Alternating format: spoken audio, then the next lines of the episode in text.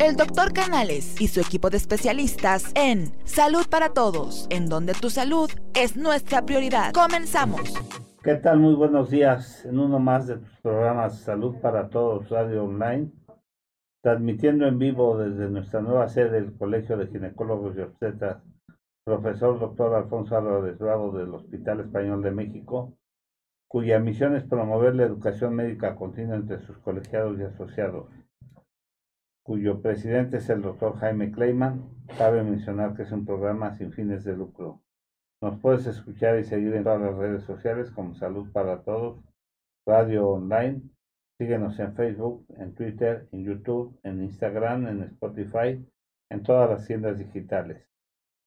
Les habla su amigo el doctor Roberto Canales, quien es médico internista y miembro de la Asociación Americana de Endocrinología Clínica. Les voy a presentar a nuestros co-colaboradores, el doctor Jaime Kleiman, quien es ginecobstetra y tiene su sede aquí en el Hospital Español de México. Buenos días a todos, bienvenidos. Tengo el honor de presentar a la doctora María Emilia Arteaga Espinosa. Buenos días. Buenos días. Quien es médica cirujana por la Universidad Internacional del Ecuador con especialidad en genética médica del Instituto Nacional de Ciencias Médicas y Nutrición, Salvador Subirán, con alta especialidad en genética perinatal del Instituto Nacional de Perinatología, Isidro Espinosa de los Reyes, acreditada en primer lugar por el Consejo Mexicano de Genética, docente de genética de la Universidad Pontificia de México, genetista médica en GIMEDIC, México. Buenos días. El tema que hoy nos ocupa es rol del estrés oxidativo en la enfermedad hepática grasa. ¿La puedo mencionar, licenciada?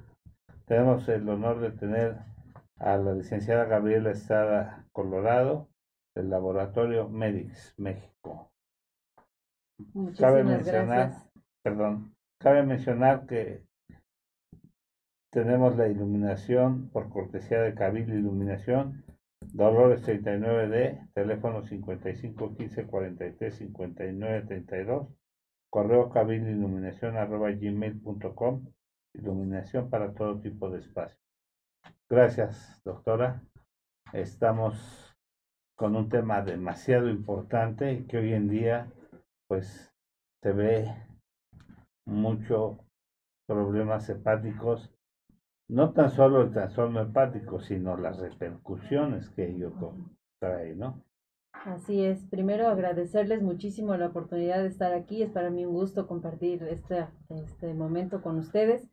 Y sin duda es un tema sumamente importante, sumamente grave, creo yo, al momento. El aumento y el incremento de las enfermedades hepáticas y dentro de estas la enfermedad hepática grasa y quizás hablar un poco más de la parte eh, que está atrás de la enfermedad, ¿no? La fisiopatología, qué rol tiene el estrés, qué rol tiene la genética detrás de esta enfermedad. Sí. Bueno, pues, eh,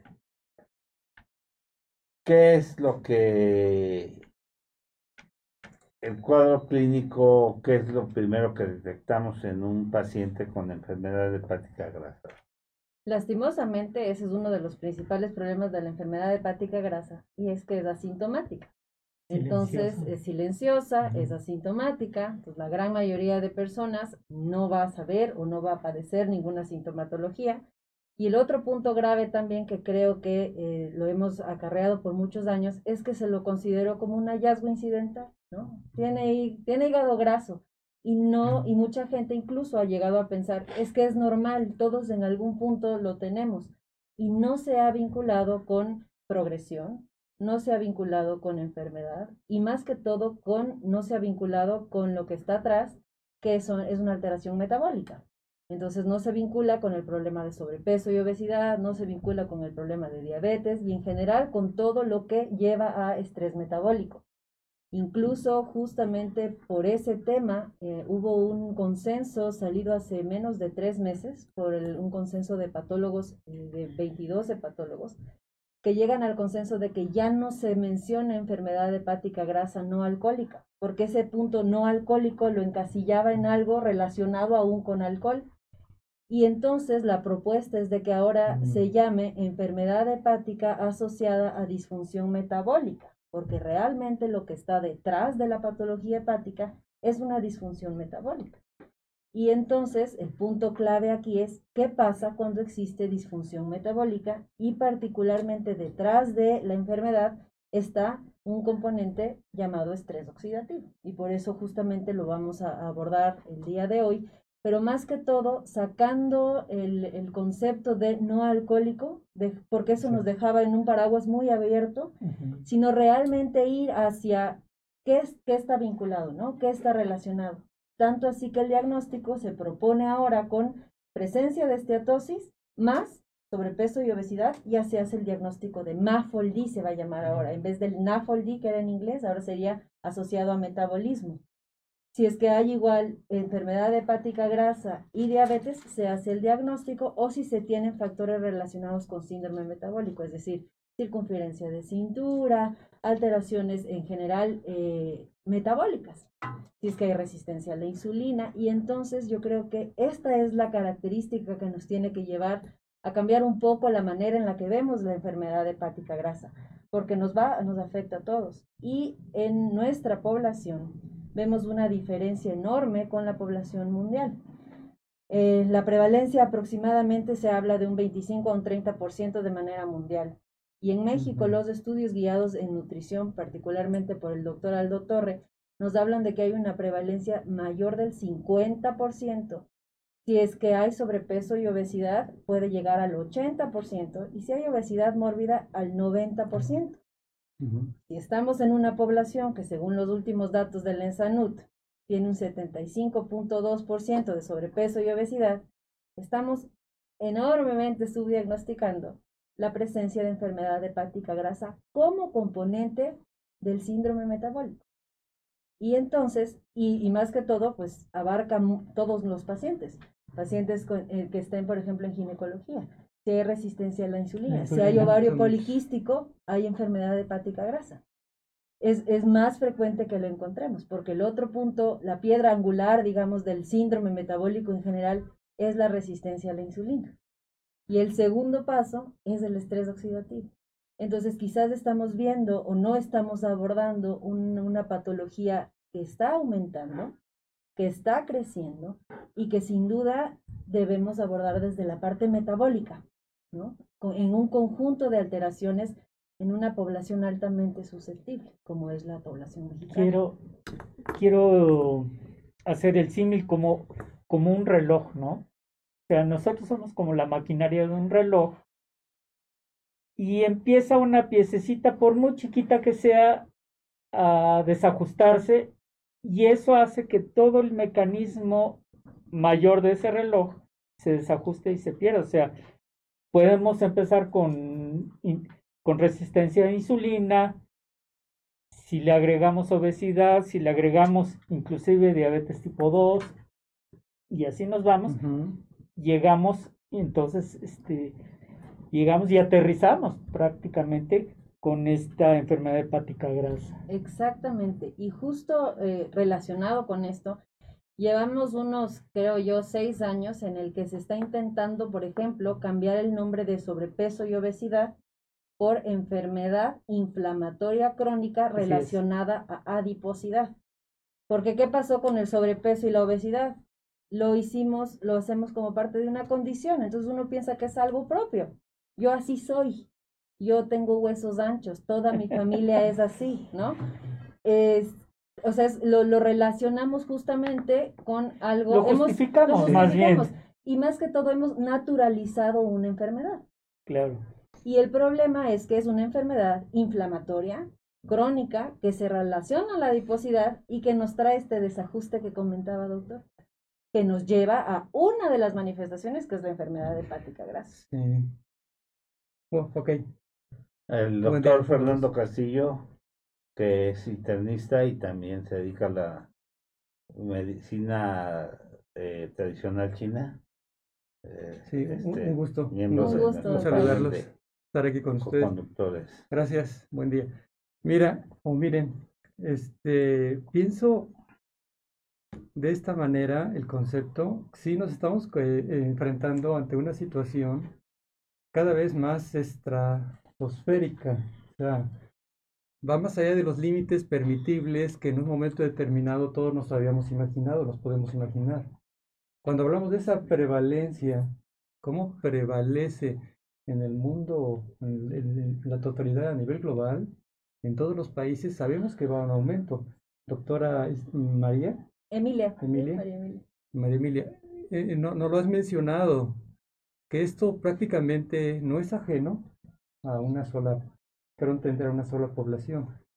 Tiene muchos factores y muchas variables, pero aquí lo que, lo que me llama mucho la atención, o nos está llamando mucho la atención, que no es exclusiva de las personas que presentan sobrepeso o obesidad, obesidad mórbida.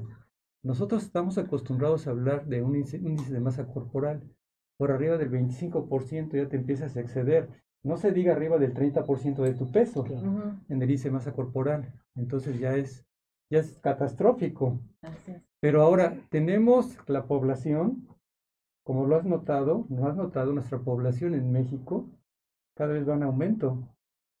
Entonces, lo has, mostrado, va del 5, 7, 70 a 80% de la población que lo está presentando. Y de una manera es una manera silente, silenciosa, es eh, muy engañosa, es el enemigo silencioso, así como la hipertensión arterial, etcétera. Entonces, lo que llama la atención, sí, es un proceso totalmente inflamatorio. O sea, no estamos hablando nada más del hígado. Estamos hablando del cerebro, del riñón, del corazón, de las paredes vasculares, del mismo páncreas, etcétera. Pero con la característica y ventaja, desventaja, estamos hablando de un estrés oxidativo. ¿A qué se refiere el estrés oxidativo? Se, está eh, eh, eh, se refiere generalmente a una pobre oxigenación que sufren todos los tejidos y esta pobre oxigenación nos puede llevar a una muerte celular. Entonces, en lo que se da esa muerte celular, estamos generando una meta o una inflamación en la totalidad de nuestro organismo, que tarde o temprano puede llegar a una disminución de la función, no nada más del hígado, sino de la totalidad. Y entonces también lo que llama la atención en personas delgadas, no hay que olvidarlas, puede estar delgada, pero puede tener un hígado graso. Entonces no es categórico y característico de una población totalmente que encontramos nosotros como todos los factores de riesgo. Entonces ahí, doctora, es donde entra la genética. Justamente. La genética que nos va a condicionar ciertas condiciones y características, además de los factores de riesgo. ¿Qué nos puedes comentar? Justo creo que esto es un punto fundamental y tomar en cuenta, sin duda, quienes van a estar en mayor riesgo de estrés metabólico va a ser quien tenga sobrepeso y obesidad. Pero como usted comenta, hay un 30% de personas con peso normal, con normopeso, que presentan enfermedad hepática grasa. Y un 30% no es un número nada, una proporción nada despreciable. Es, una, es un, porcentaje evidentemente preocupante. Y porque más que todo, la persona que eh, tiene normopeso se percibe como sana. Entonces, además, lo que se ha visto es que ahí es donde más infradiagnóstico hay porque no suelen hacerse chequeos o no suelen presentar ninguna manifestación. Entonces, primero tomar en cuenta, como comenta usted, un 30% pueden tenerlo a pesar de tener normopeso. Y el otro punto, ¿qué pasa entonces? Por un lado, como usted mencionaba perfectamente, la enfermedad hepática grasa entra dentro de las enfermedades que se conocen como multifactoriales. Es decir, vamos a tener por un lado la balanza, la predisposición genética y en otro lado el ambiente. Cuando hablamos de ambiente, hablamos de dieta, hablamos de hábitos, hablamos de exposición en general. Y cuando hablamos de la parte genética, lo que nos, a lo que nos referimos es de a predisposición genética, es decir, variantes en ciertos genes que nos predisponen a tener o a, generar o a desarrollar cierta enfermedad. Y particularmente para enfermedad hepática grasa están reconocidos ya algunos genes, más de 10 genes que están relacionados con la aparición de la enfermedad. Pero particularmente hay un gen que se conoce, es el gen PNPLA3, y este gen tiene una variante que hace que uno sea, tenga mayor predisposición a desarrollar enfermedad hepática grasa. Lastimosamente, la población mexicana tiene una alta prevalencia de esta variante, lo que hace que sea una población particularmente lábil, digamos, a desarrollarla. Y este gen es, ha sido desde que se han hecho estudios genéticos como tal frente a la, la enfermedad hepática, es el más importante porque tiene una característica y es lo que se conoce como relación gen-ambiente. O sea, esta variante del gen, que no es nada más que una diferencia en su código, no es como tal una mutación, solo es una variante. Lo que pasa es que su expresión se va a ver modificada. Y este gen, digamos, se activa a la producción, a la acumulación de triglicéridos, pero relacionado con las dietas ricas en carbohidratos. O sea, si una persona que tiene esta variante no tiene una dieta rica en carbohidratos, no le va como a prender a la acción alterada de este gen. No lo detonan. Pero nuestra población tiene un consumo de carbohidratos este, elevado y más que todo un alto consumo de azúcares simples, que son precisamente los que hacen que haya una expresión mayor de, esta, de este gen, de esta variante, y lo que hace es acumulación de triglicéridos. ¿Qué tenemos como respuesta? Enfermedad hepática grasa. Y obviamente estrés oxidativo. Doctora, para nuestras personas que nos escuchan, ¿a qué se refiere esa, esos hipertriglicéridos? Eh, precisamente, claro. Cuando hablamos de este, lípidos, que son lo que comúnmente lo conocemos como grasa, ¿no? Este, vamos a tener diferentes tipos de grasas dependiendo de su densidad. Entonces los triglicéridos van a ser los más pesados, los más grandes, y los que se pueden acumular dentro del hepatocito, que es la célula del hígado, y, generar, y generar esta acumulación y por lo tanto tener una concentración elevada de grasa dentro de estas células.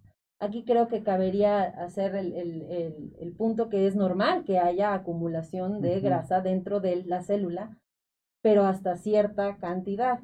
El problema es que cuando le gana la cantidad de grasa, comienza a rinconarle al núcleo de la célula, genera muchísimo estrés oxidativo y pasa lo que usted comentaba, muerte celular.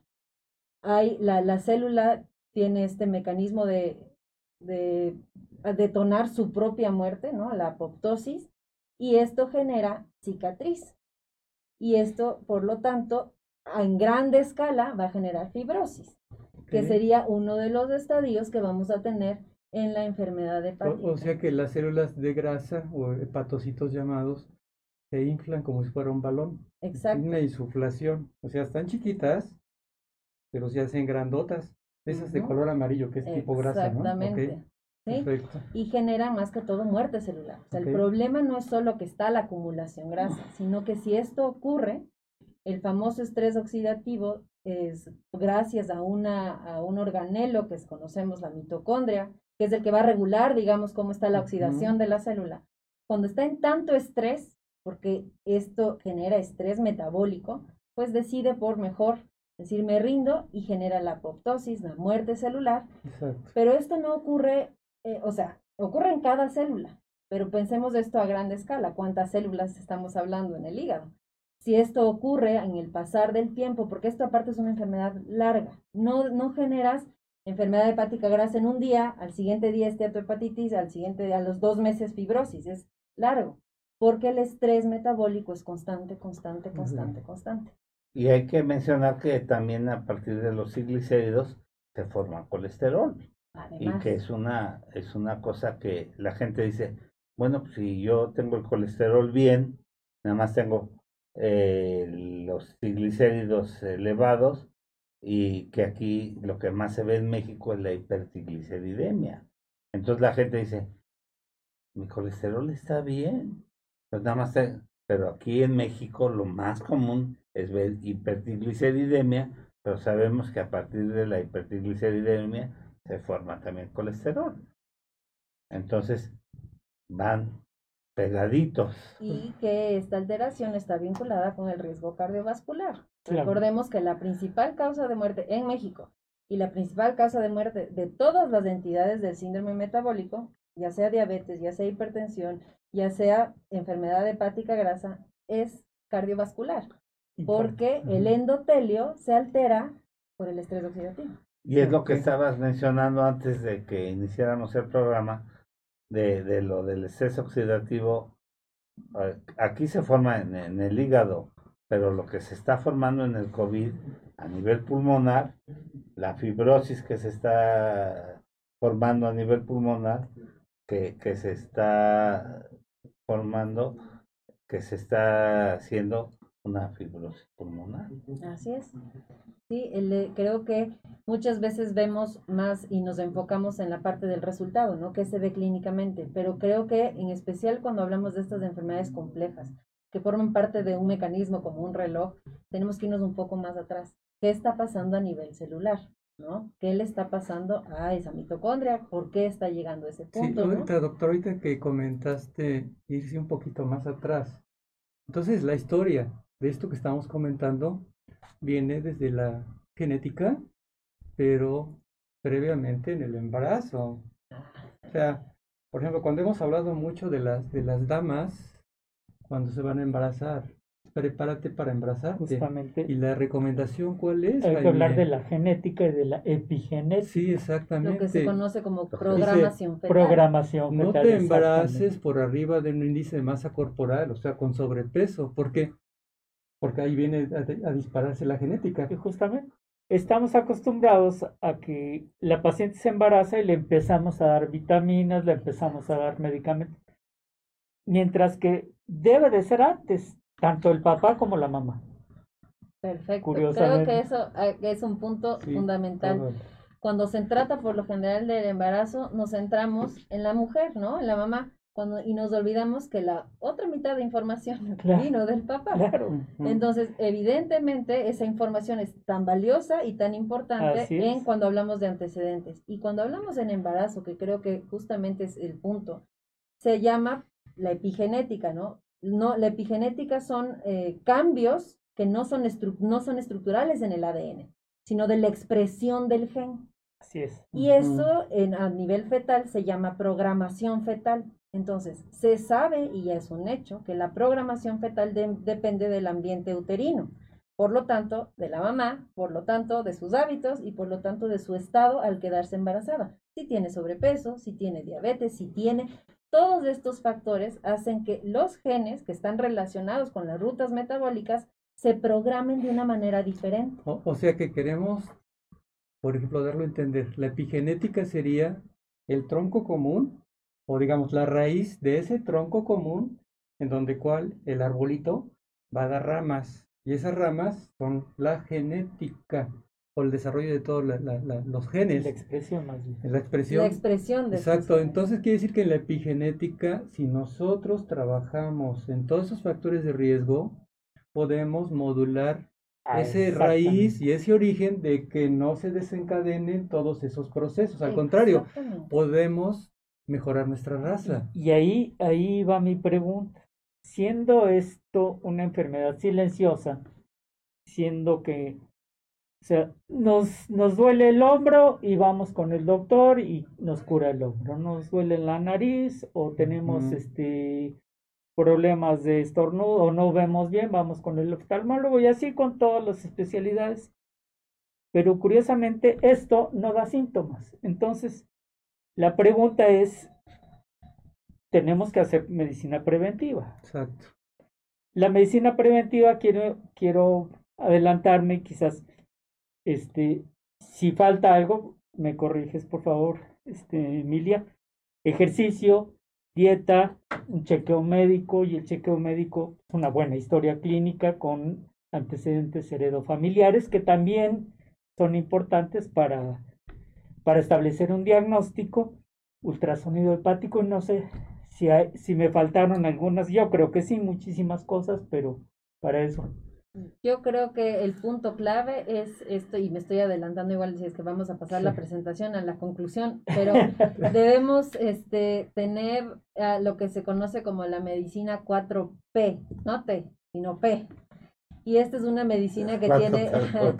la cuarta No, una P. 4P. Y la medicina 4P precisamente es predictiva, es decir, debemos saber que si tenemos de, base una población que tiene alteración, tenemos que predecir qué va a ocurrir. Me, avisó el productor que está. Si es que, si es que sabemos que existe una mamá que tiene un embarazo y que tiene sobrepeso, que tuvo diabetes gestacional, etcétera. Eso es predictivo. Sabemos que ese efecto tuvo una diferente programación. Sabemos que si un niño tiene obesidad, que lo más probable es que desarrolle alteración a futuro. Eso es predictivo.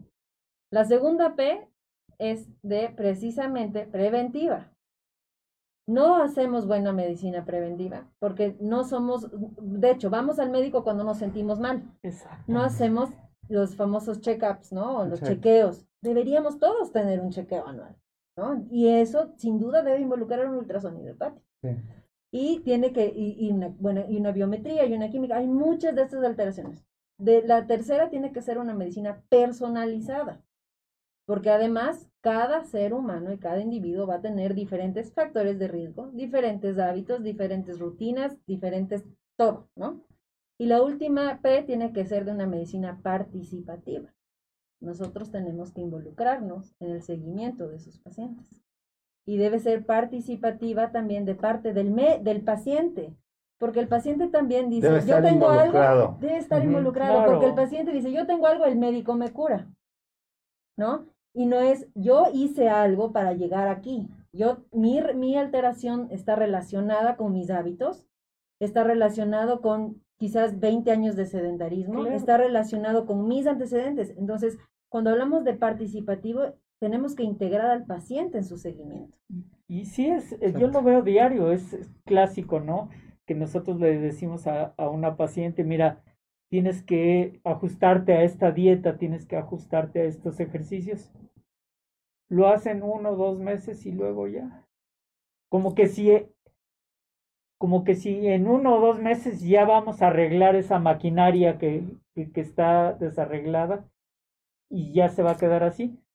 Cuando el verdadero problema es un problema mayor y que lo tenemos que seguir, o sea, tenemos que hacer que la paciente se ajuste diario. Y ahí viene la participación y la parte de educación, ¿no? Que nosotros debemos tener una parte de educación hacia el paciente, de por cómo llegaste hasta aquí está relacionado con lo que vienes haciendo. O sea, responsabilizarlos también de que no, de que esa condición no es natural, no es una condición con la que nacieron, sino que se ha ido desarrollando. Y ahí obviamente cambia el seguimiento del paciente. Sí, este, ahorita que estaba, se estaban comentando de todas las variables, los factores también de riesgo, lo que nos está llamando más la atención cada vez, ahorita que estamos en este proceso de gran sedentarismo, ya no diría un sedentarismo convencional, en donde las personas han reducido totalmente su capacidad de, ya no digo, si de por sí no hay ejercicio, mucho menos hay actividad física. Estamos viendo unos incrementos de un sobrepeso que puede ir del 5 a un 10% de nuestra, bueno, por personas que tienen todos los factores de riesgo. Entonces, es, es ¿por qué? Porque están tomando alimentación, bastante sedentarios, están ingiriendo alimentos, alimentos muy procesados. Y bueno, yo no diría alimentos, se le ha puesto alimentos funcionales, pero pues es, es un decir, porque no son nada de funcionales. Nos están generando más problemas que beneficiarnos. Entonces, tanto alimento procesado, edulcorante, conservador, saborizante, espesante, que... Y mientras más procesados, peor. Y además no sabemos leer las etiquetas, ¿eh? La gente no lee las etiquetas, o no, o sea, no ha aprendido y no hemos aprendido, o no hay la cultura de leer las etiquetas. Y el otro problema es que si las leemos tampoco las entendemos. Exactamente. El otro día vi que un reportaje de, estos niños, ven que hay ahorita el impacto este de poner las etiquetas, alto en azúcares, alto en, carbohidratos, alto en grasa. Un niño estaba agarrando una, una bolsita de estos de papitas y le dicen, ¿no prefieres comprar algo más sano? Y él le dice, no, porque le dice, pero no estás leyendo que es malo. El niño le dijo, yo no sé qué significa caloría. Yo, yo no sé qué significa grasa. Y aparte, ¿cómo va a decir rico en azúcares si es salado? Exacto. ¿Qué impacto se tuvo? Ninguno. Creo que no estamos dirigiendo correctamente la información. Y entonces ahí viene otro punto que es también social. Y esto a mí, para mí es algo que es sorprendente. como saben, yo no soy este, mexicana, llevo aquí más de 10 años, Pues pero, ya eres pero ya, soy mexicana. casi. Pero a mí, por ejemplo, me sorprendió mucho la primera vez que me tocó un temblor y corrieron por el bolillo para que no me dé diabetes. Y yo no entendía la relación entre el susto, la diabetes y el pan, Lo ¿no? bueno que sea con Entonces- agua, agua y pan, ¿no? No fue con refresco. Sí. Y justamente ahí el punto es que el 90% Que coma de la pan. diabetes, el 90% se relaciona con sobrepeso y obesidad. Y en un estudio realizado a nivel poblacional, el 76% de mexicanos relaciona la diabetes con un susto. 76%. Entonces, si tenemos que el 76% piensa que esa es la es la causa y no, su estil- y no su estilo de vida, cuando el 90% se relaciona a su estilo de vida, pues tenemos una divergencia enorme y por eso es tan difícil el control. No, y fíjense, el problema aquí data todavía. Con las parálisis faciales también, Sí. que salieron del calor al un frío. aire. Ándale. Bueno, ahí es un debate, ¿no? Todo un debate también, pero que tienes toda la razón, es un gran debate. Pero aquí ahorita también lo que llama la atención, dice, es que relacionan al susto. Bueno, pero hay que entender y comprender. Nosotros en la medicina, ya con todo lo que se ha estudiado, sabemos que una persona cuando se le diagnostica como diabética, es porque esa persona ya pasaron de 5 a 10 años mínimo que ya era diabética, eso es lo Claro. peor. No hay que justificar con el susto. Cuando tú les das el es diagnóstico de diabetes, tienes que echarte para atrás entre 10 y 12 Es años. que de hecho una persona que lleva 20 años con sobrepeso y obesidad no debería sorprenderse en el momento en el que llegue el diagnóstico de, de hipertensión, de diabetes o de enfermedad hepática grasa. No debería ser una sorpresa, pero le- se busca una causa inmediata e incluso, y les habrá, nos habrá pasado a todos, te pueden contar el susto. O sea, si tú le dices desde hace cuánto tiempo tiene diabetes, te dicen, es que cuando fue el terremoto, es que cuando tuve un choque, es que una hija mía tuvo un problema bien fuerte, o sea, automáticamente hay un vínculo. Y entonces ahí es que no- estamos, Estamos deslindando. viviendo. O hice un coraje. Hice un coraje. es- diario hacemos corajes. Diario nos espantamos de algo. Diario. Entonces, obviamente, pues sí, Hay que buscar un sí, ya hay que justificante. buscar un justificante. De- y eso es- déjame hacer una, este, nos están escuchando de varias ciudades, hay muchas, eh, estamos en el rating arriba, están muy atentos a tu plática, doctora, muchas felicidades. Gracias. Eh, quisiera pedirle a, a la- nuestra compañera, la doctora Maru Ramírez, que es parte de nuestro team de co-conductores, que nos haga favor de apoyarnos contestando y saludando a todas las a los escuchas, Maru, que nos estás, eh, que nos apoyes, eh, si nos estás escuchando, eh, que nos apoyes eh, contestando a, las gentes este y y hay, hay muchas preguntas. Hay una aquí dice Elizabeth tuve cirrosis eh, sin ser alcohólica después me detectaron hígado graso qué tan peligroso es no soy y, y no soy diabética Perfecto. Mm, Esa es pregunta es, buena. excelente. Es bueno. Primero comenzando y hablando un poco en retrospectiva. La cirrosis como tal, bueno, tenemos que saber que existe una progresión en la enfermedad hepática. Tenemos el hígado normal, donde no va a haber afección, en donde el porcentaje de grasa va a ser menor del 5%. Luego nos vamos a ir a lo que se conoce como hígado graso o esteatosis hepática, que es un proceso en el que hay una presencia mayor del 5% sin todavía haber inflamación. Luego nos vamos a ir al paso de la esteatohepatitis. Itis, como sabemos en medicina, es inflamación, ¿no? Ya existe inflamación y cuando existe inflamación comienza a haber degeneración celular. Y después vamos a ir a fibrosis, que va a tener diferentes estadios, y en la última etapa sería la cirrosis. Entonces, ese proceso en una persona puede durar incluso más de 20 años, o sea, no es un proceso, como les comentaba, de un momento a otro. Y el punto aquí fundamental es que por mucho tiempo y en la mayoría de países la principal causa de cirrosis, es decir, de este último estadio, era alcohólica, o sea, relacionada con el consumo de alcohol.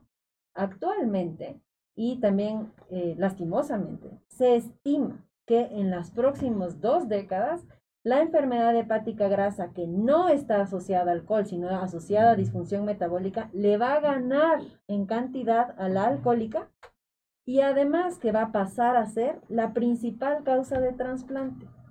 Entonces, ¿por qué? Porque justamente estamos hablando de este problema metabólico que hay detrás. Si hay más sobrepeso, si hay más obesidad, si hay mal consumo de dieta, es decir, azúcares simples, recordemos que, por ejemplo, los, anti, los antioxidantes naturales vienen también de la alimentación o de suplementos externos. Pero nuestra alimentación es tan mala que también tenemos una dieta que no tiene casi consumo de antioxidantes externos. Entonces, cuando sumamos esto, tenemos que el problema de enfermedad hepática grasa, cada vez, más bien dicho, el problema de cirrosis, cada vez más va a ser eh, relacionada a enfermedad hepática por disfunción metabólica y no por alcohol. Entonces, los pacientes que muchas veces dicen, llegué a cirrosis, pueden decir, pero si no tomo. El punto es que no se necesita, ese es un tipo de enfermedad hepática el que está relacionado al alcohol, pero hay enfermedades hepáticas no relacionadas al alcohol. Entonces, en este sentido, cuando se identifica enfermedad hepática grasa, debemos parar el ciclo. Debemos detener y precisamente parar todo el, estrés metabólico para disminuir. Si es que hay evidencia de enfermedad hepática grasa, ¿cuál es el primer paso? Bajar de peso. Por, por eso ese es el momento reafirmando, ¿no? Confirmando se estaba, se estaba manejando realmente la prevalencia y la incidencia. Y se dieron cuenta, la doctora habló de un estadio un 70%, a un 80%. Entonces, el hecho de que exista grasa en el hígado sin que estés tomando alcohol, que es otro tema que también la puede favorecer, la acumulación de grasa en el alcohol. Eh, simplemente por eso, estamos hablando de una población en total, fíjense bien, en, en, en ciertos porcentajes de una población. 70-80% de cuántos individuos quieres. Entonces ya cargan hígado graso. Entonces queremos entender que si tenemos este tipo de población, según lo que se comenta en, en las secuencias estadísticas, entre los 5 y 7, y 7 años pueden detonar una descompensación y tomar varias vías.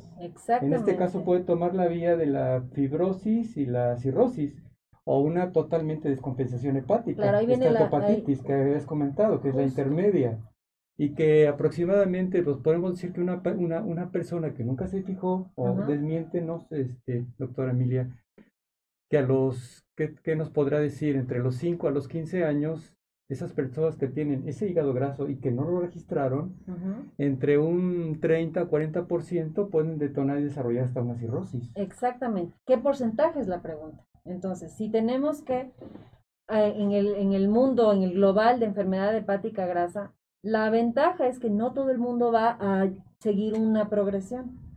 ¿Qué porcentaje va a seguir una progresión? Aproximadamente el 30%, del 25 al 30%, va a ir hacia esteatohepatitis. Y de los que llegaron a esteatopatitis, aproximadamente un 25% va a ir a cirrosis. Es decir, no son todos. No es que enfermedad hepática grasa es sinónimo de voy a llegar a cirrosis. Es como no, todos los alcohólicos van a ser cirrosis. Exactamente. Y ahí interviene la todos los desnutridos. Pero los riesgos son altos. Pero los riesgos son altos. Porque además, cuando uno a veces dice, ay, es del 20%. O sea, no te acerques a la cornada, dicen. Exacto. y que no se confíen una cosa es decir, ay, tengo grasa en el hígado, pero no tengo fibrosis ni cirrosis. No, no nos quedemos con ese concepto porque al momento Y le damos las gracias a, Enrique Sánchez Vera, otro de nuestros co-conductores, que es conductor de radio y televisión, que nos está apoyando, contestando los saludos. Y estamos por arriba del 50 de, de rating. Por tu plática está causando muy buena También están preguntando que si con el ultrasonido se puede detectar el hígado graso, sí se puede detectar, ¿no? Correcto, sería de hecho el método de tamizaje, de preferencia, porque recordemos y más que económico, ¿no? Eh, justamente, un método de tamizaje debe ser así, debe ser económico, accesible, y, que aparte nos permita tomar una acción posterior a, a hacerla. Entonces sí, ese sería el método diagnóstico y justo creo que aquí quisiera hacer un, un pare en en, lo que comentaba, ¿no? No nos podemos quedar con la idea de que todos vayan a ir a cirrosis y no nos podemos quedar con la idea de que no pasa nada. O sea, hay que dar seguimiento. Si es que tenemos el hallazgo de enfermedad hepática grasa, hay que dar seguimiento. Tenemos que dar coadyuvantes en el tratamiento, por ejemplo, y ahí entra un punto la parte de antioxidantes. ¿Qué tan útiles son? ¿Qué se debe utilizar? ¿Se deben utilizar o no? Y de ahí, evidentemente, tener en cuenta, cuando digo que más o menos del 30% progresan a esteatohepatitis y de esos del 20% progresan a cirrosis, siempre que uno habla en porcentajes puede pensar 20% no es mucho, pero aquí el punto es 20% de cuántos. ¿De cuántos? la cantidad de si estamos hablando de 127 millones de mexicanos, en donde más del 60% tienen enfermedad hepática grasa y que de esos del 30% van a progresar esteatohepatitis y que de esos del 30% no estamos hablando de pocos pacientes. Por algo la enfermedad hepática, las enfermedades hepáticas son la cuarta causa de muerte en nuestro país. Y si le juntamos el embarazo, que el embarazo también per se puede llevarnos a, una este a, un, a, una enfermedad hepática grasa también silenciosa. No, y fíjense, doctora, compañeros, no estamos hablando de enfermedades asociadas. Porque no podemos tener pacientes que ya tienen afección hepática previa porque tuvieron una hepatitis. También. Entonces ya tus factores se incrementan. Como decía mi maestro, puedo, puede ser este, puedo tener una novia que además de ser pecosa esté visca. O sea, puedo tener las dos cosas. Es que ese es, es, que ese, ese es, el, punto importante, porque aparte, las, lo que se ve en enfermedad hepática es que las estadísticas están cambiando. Antes era cirrosis alcohólica, le está ganando la asociada a disfunción metabólica. Antes las enfermedades, digamos, agudas eran hepatitis y le están comenzando a ganar la enfermedad hepática grasa. ¿Por qué? Porque estamos cambiando la base. La base tiene sobrepeso y obesidad y además tiene predisposición genética. Entonces tenemos una combinación muy, este, donde muy fácil van a desarrollarse estas enfermedades. Y justamente por eso, y de lo que quisiera, y de lo que yo quería justamente comentar era esto. ¿Qué hacemos? ¿No? Porque tenemos un problema es un problema que lo estamos viendo todos y entonces viene la parte de identificación. Debemos identificar, por lo tanto, hacer medicina predictiva y preventiva. El otro punto base y fundamental que tenemos que hacer es qué se puede hacer como tratamiento. Ese es el otro punto. No existe un tratamiento para la enfermedad hepática grasa. No es muchas veces nosotros tenemos una afección, como comentaba el doctor, me duele la cabeza, me tomo algo para el dolor de cabeza, ¿no? Tengo una, una alteración, tengo un mioma, pues tengo una cirugía que lo corrige. o sea, esto que uno quiere y que de hecho uno nos encantaría que todo sea así, ¿no? Como práctico, de tengo un problema, lo puedo resolver. En la enfermedad hepática grasa, si no es participativa y comparte de el paciente, no vamos a tener impacto porque lo, lo, que más se ha visto que tiene un impacto es la disminución del peso corporal, incluso un 5%, y si se llega a un 10% del peso corporal, puede revertirse la inflamación.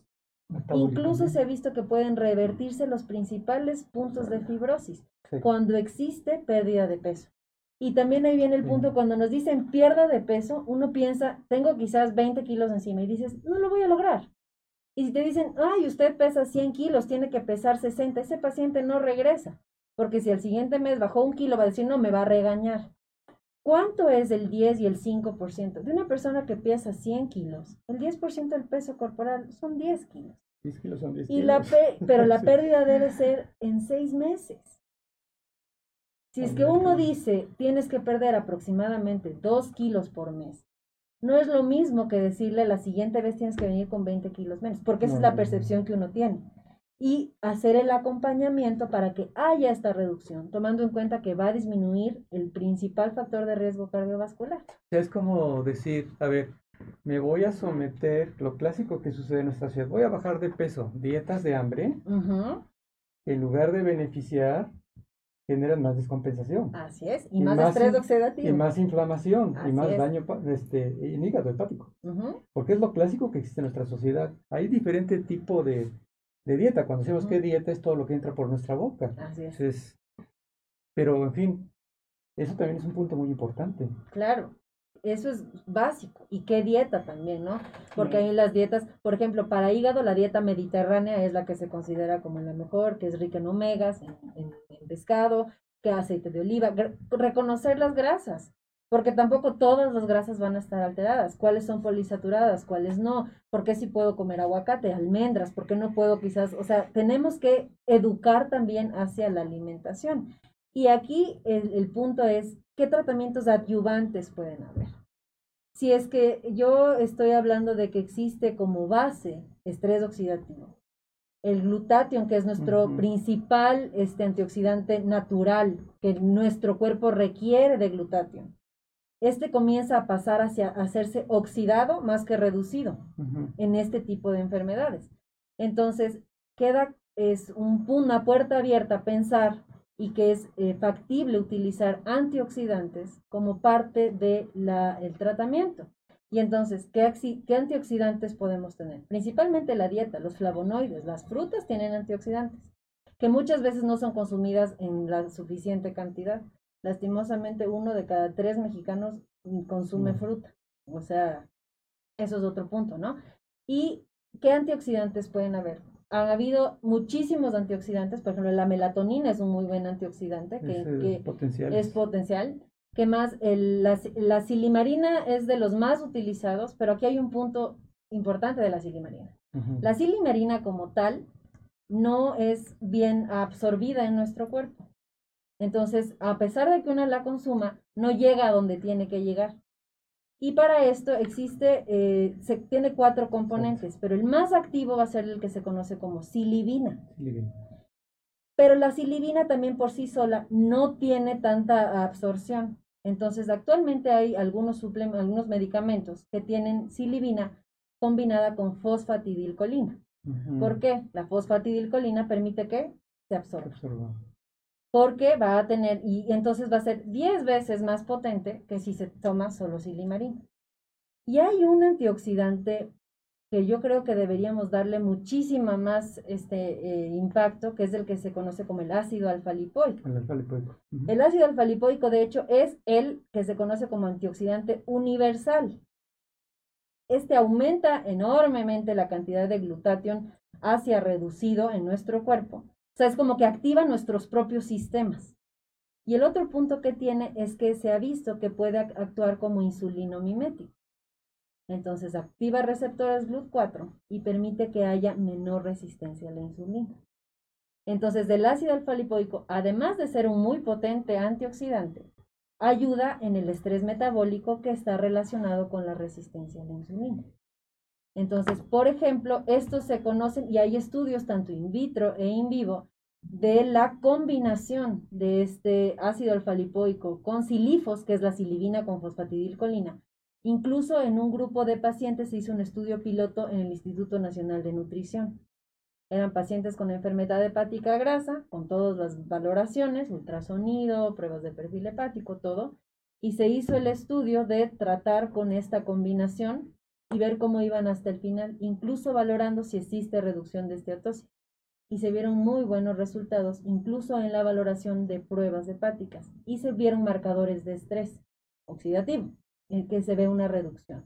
Entonces, no es un tratamiento curativo, eso es importante tomar en cuenta, es adyuvante, porque nuestro cuerpo necesita disminuir el estrés metabólico y necesita aumentar el nivel de antioxidantes que van a estar. Y es que lo que, doctora Emilia, lo que nos quieres dar a entender, que nuestro hígado constantemente está sometido a una gran carga de estrés. Ustedes entenderán el estrés de diferente manera. Estoy estresado o, una tensión. Bueno, también el hígado se estresa. y ese estrés a nivel celular, la totalidad.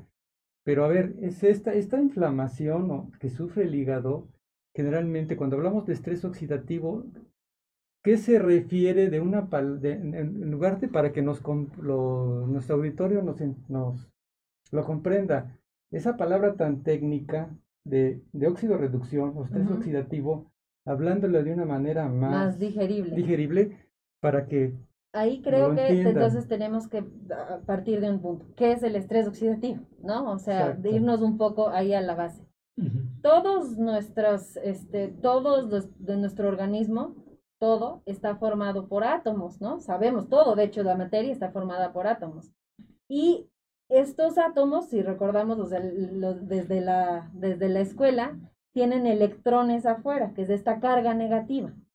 Y hay una regla que dice que tienen que tener ocho electrones afuera para que sean estables. estables cuando son inestables o eléctricamente inestables, pues generan oxidación, que es una, como que pensemos Así como cuando vemos un tubo que lo dejamos al aire y se oxida, una corcholata, un, un- una clavo, corcholata, un clavo que se oxida, Un- precisamente bien, genera daño, ¿no? una manzana. ex- una manzana, ¿no? Que, que, Sí. que- que pierde su consistencia. Lo que pasa es que estos electrones, cuando pierden uno de sus electrones, es decir, en vez de tener ocho, tienen siete, se vuelven inestables. Y cuando se vuelven inestables, ¿qué hacen? Roban. Le roban un electrón al de al lado para ellos estar estables. Pero ese se queda sin, entonces le roba al de al lado, y al de al lado, y al de al lado. Es una Entonces, cadena. el estrés oxidativo es una cadena de muchas moléculas inestables. Y aquí el punto fundamental, ¿qué moléculas se oxidan? Todas. ¿Cuáles se oxidan más? Los lípidos. Cuando una molécula es inestable, y esto lo tenemos a más, mayor cantidad, mayor cantidad, porque se hace como un contagio ahí en esas Sí. células, comienza a haber muerte celular. Y entonces estamos diciendo que el hígado está estresado. ¿Por qué? Porque tiene mucha cantidad de grasa dentro. Ok. Y comienza, y parte de esto es que este sistema que normalmente mantiene en equilibrio la oxidación, oxidación sería el un extremo, reducción el otro. De hecho, la oxidación es normal. Hay muchos, eh, muchos, de Claro, nuestros, sí. muchos de nuestros este, eh, mecanismos fisiopatológicos están gracias a la oxidación. Entonces, no es en sí el problema de la oxidación, sino el equilibrio. Cuando hay estrés oxidativo, o sea, una molécula que pierde su estabilidad y se hace contagiosa entre las que están ahí, hay un, la balanza cae hacia la oxidación. Más pérdida que ganas de, Más de pérdida. tejido. Exactamente. Y ese tejido está inflamado. Y como se inflama, contagia a las demás. Si se inflama en algún punto, la célula dice, yo ya no puedo más y termina por sufrir apoptosis, que es muerte celular. Caput. Y ahí, Sí. exactamente. Y como se contagiaron las demás, pues comienza a haber lugares donde existe muerte celular. Por eso también la enfermedad hepática grasa no ocurre de un día al otro. Es Claro. un proceso Es de silente, ¿no? oxidación silente, silente. y progresivo. Y progresivo. Entonces, mientras más inflamación hay, quiere decir que hay más oxidación. Entonces, por eso justamente cuando decimos que es estrés oxidativo, pues no, un montón de moléculas inestables que se contagian entre ellas. ¿Qué es un antioxidante? Un antioxidante es una molécula que dona electrones. Entonces, si en ese lugar está habiendo ro- o sea, robo entre una y otra, porque les están, están tratando de volver a la estabilidad, un antioxidante exógeno lo que permite es poner a disposición electrones. No, No se roben entre ustedes. Yo les doy electrones para que se vuelvan a estabilizar. Estabilizar. Por eso el antioxidante es un tratamiento que puede ser utilizado como coadyuvante al manejo del estilo de vida. Y, y también, doctora, ¿qué nos puedes decir, independientemente de los eh, eh, antioxidantes, qué nos puedes decir? El, el hígado en condiciones normales tiene un sistema natural que estabiliza desde su punto de vista toda su estructura, liberando ciertas enzimas, pero eso se pierde en este tipo de inflamación. Exactamente, se pierde. El hígado eh, siempre está ocurriendo oxidación, pero equilibrada. ¿Quién es la que equilibra esto? La mitocondria. De hecho, hay en la mitocondria, que es este organelo dentro de la célula, es el encargado de lo que se conoce como respiración celular. Es la que nos provee de ATP, de energía. ¿Qué pasa cuando esta mitocondria como tal tiene un exceso de oxidación? Que activa la apoptosis. Pero normalmente ella regula, es la que equilibra cuánta oxidación hay. Y eso ocurre normalmente. Y esto permite que haya una función hepática normal. Por lo tanto, las sustancias que se producen, las enzimas que se producen, están en un nivel normal. Cuando se comienza a perder esta función, también que podemos ver alteración de las pruebas de función hepática a consecuencia de que existe daño en el tejido. Entonces, dicen, ¿qué tan confiable es hacer pruebas de función hepática eh, eh, cuando hay enfermedad hepática grasa? Van a estar alteradas en, la- en una gran proporción de pacientes, pero hay en algunos que no. Entonces, hay una parte fundamental es Mm, pruebas de función hepáticas normales no descartan enfermedad hepática grasa. Así es. pero está en una etapa silente. Puede estar ahí, pero está deteniendo Sí, el porque- proceso. Hay que entender que el hígado también se está defendiendo. Sí. Y aparte es enorme. Y es enorme, exactamente. Y el, y el, el- el hígado también se regenera. Además, es uno de los tejidos que más regeneración tiene. Ese es uno. Tenemos eh, varios eh, saludos del, del, público. Carmen, este, Karen Arroyo de Nestlé nos manda un saludo, nos dice que si queremos este cafecito, ustedes dicen, este, por supuesto que sí, es bienvenido. Karen, bienvenida. bienvenida. Este, Sandra pregunta que, pregunta, doctores, ¿cómo se puede relacionar la enfermedad hepática con el embarazo? Quiero imaginarme que la enfermedad hepática grasa. Con el embarazo, este, bueno, pues obviamente el, el embarazo es, es como que si eh, ponemos el motor del coche a funcionar a, todo lo que da ese motor. Entonces, obviamente tiene, tiene cambios. Si ese motor es un motor que desde antes está bien y que no le sonaba nada, y, entonces puede funcionar perfectamente bien. Pero si es un motor que ya tenía o que tiene partes flojas y que tiene daño, principalmente a nivel hepático, problemas, pacientes que tienen problemas con sobrepeso y todo, pues les va a pegar mucho más durante el embarazo. Sí, obviamente, durante el embarazo pueden aumentar en forma normal los triglicéridos, o sea, sí aumentan. ¿Y eso cómo lo vamos a, a, proteger? Pues con dieta, con ejercicio durante el embarazo. Saludos de Marco, saludos de, de Carol, de Miriam. Y no sé si, si, si quieras este, poner tu presentación. Y con esto, porque tenemos varias preguntas, pero yo creo que esas preguntas se pueden resolver. Se pueden resolver con. Hablar algunas cosas que ya hablamos, pero creo que será afianzar lo que hemos hablado. Okay. Precisamente.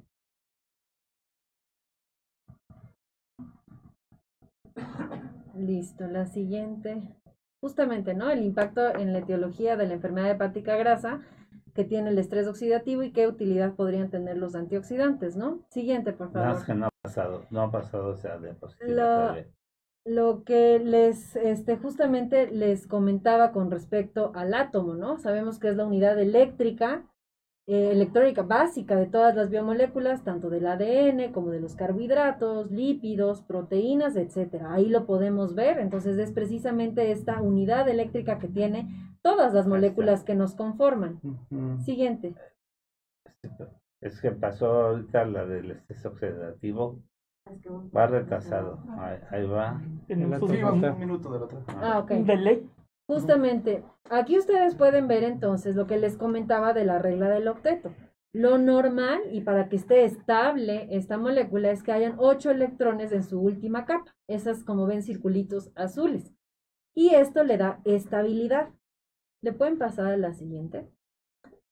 ¿Qué pasa con un radical libre? Y creo que ahí lo puse de una manera así muy gráfica, didáctica, ¿no? ¿Qué, es un radical libre? Pues es una molécula eléctricamente inestable. Como ustedes pueden ver ahí, un radical libre, el que está en negro, le falta un electrón. Por lo tanto, le roba a la de al lado. Pero como es en cadena, el problema es que genera más radicales libres porque va a oxidación, más oxidación, más oxidación. Entonces, esto está ocurriendo en cada una de estas moléculas dentro de nuestro organismo. ¿Le puede pasar a la siguiente?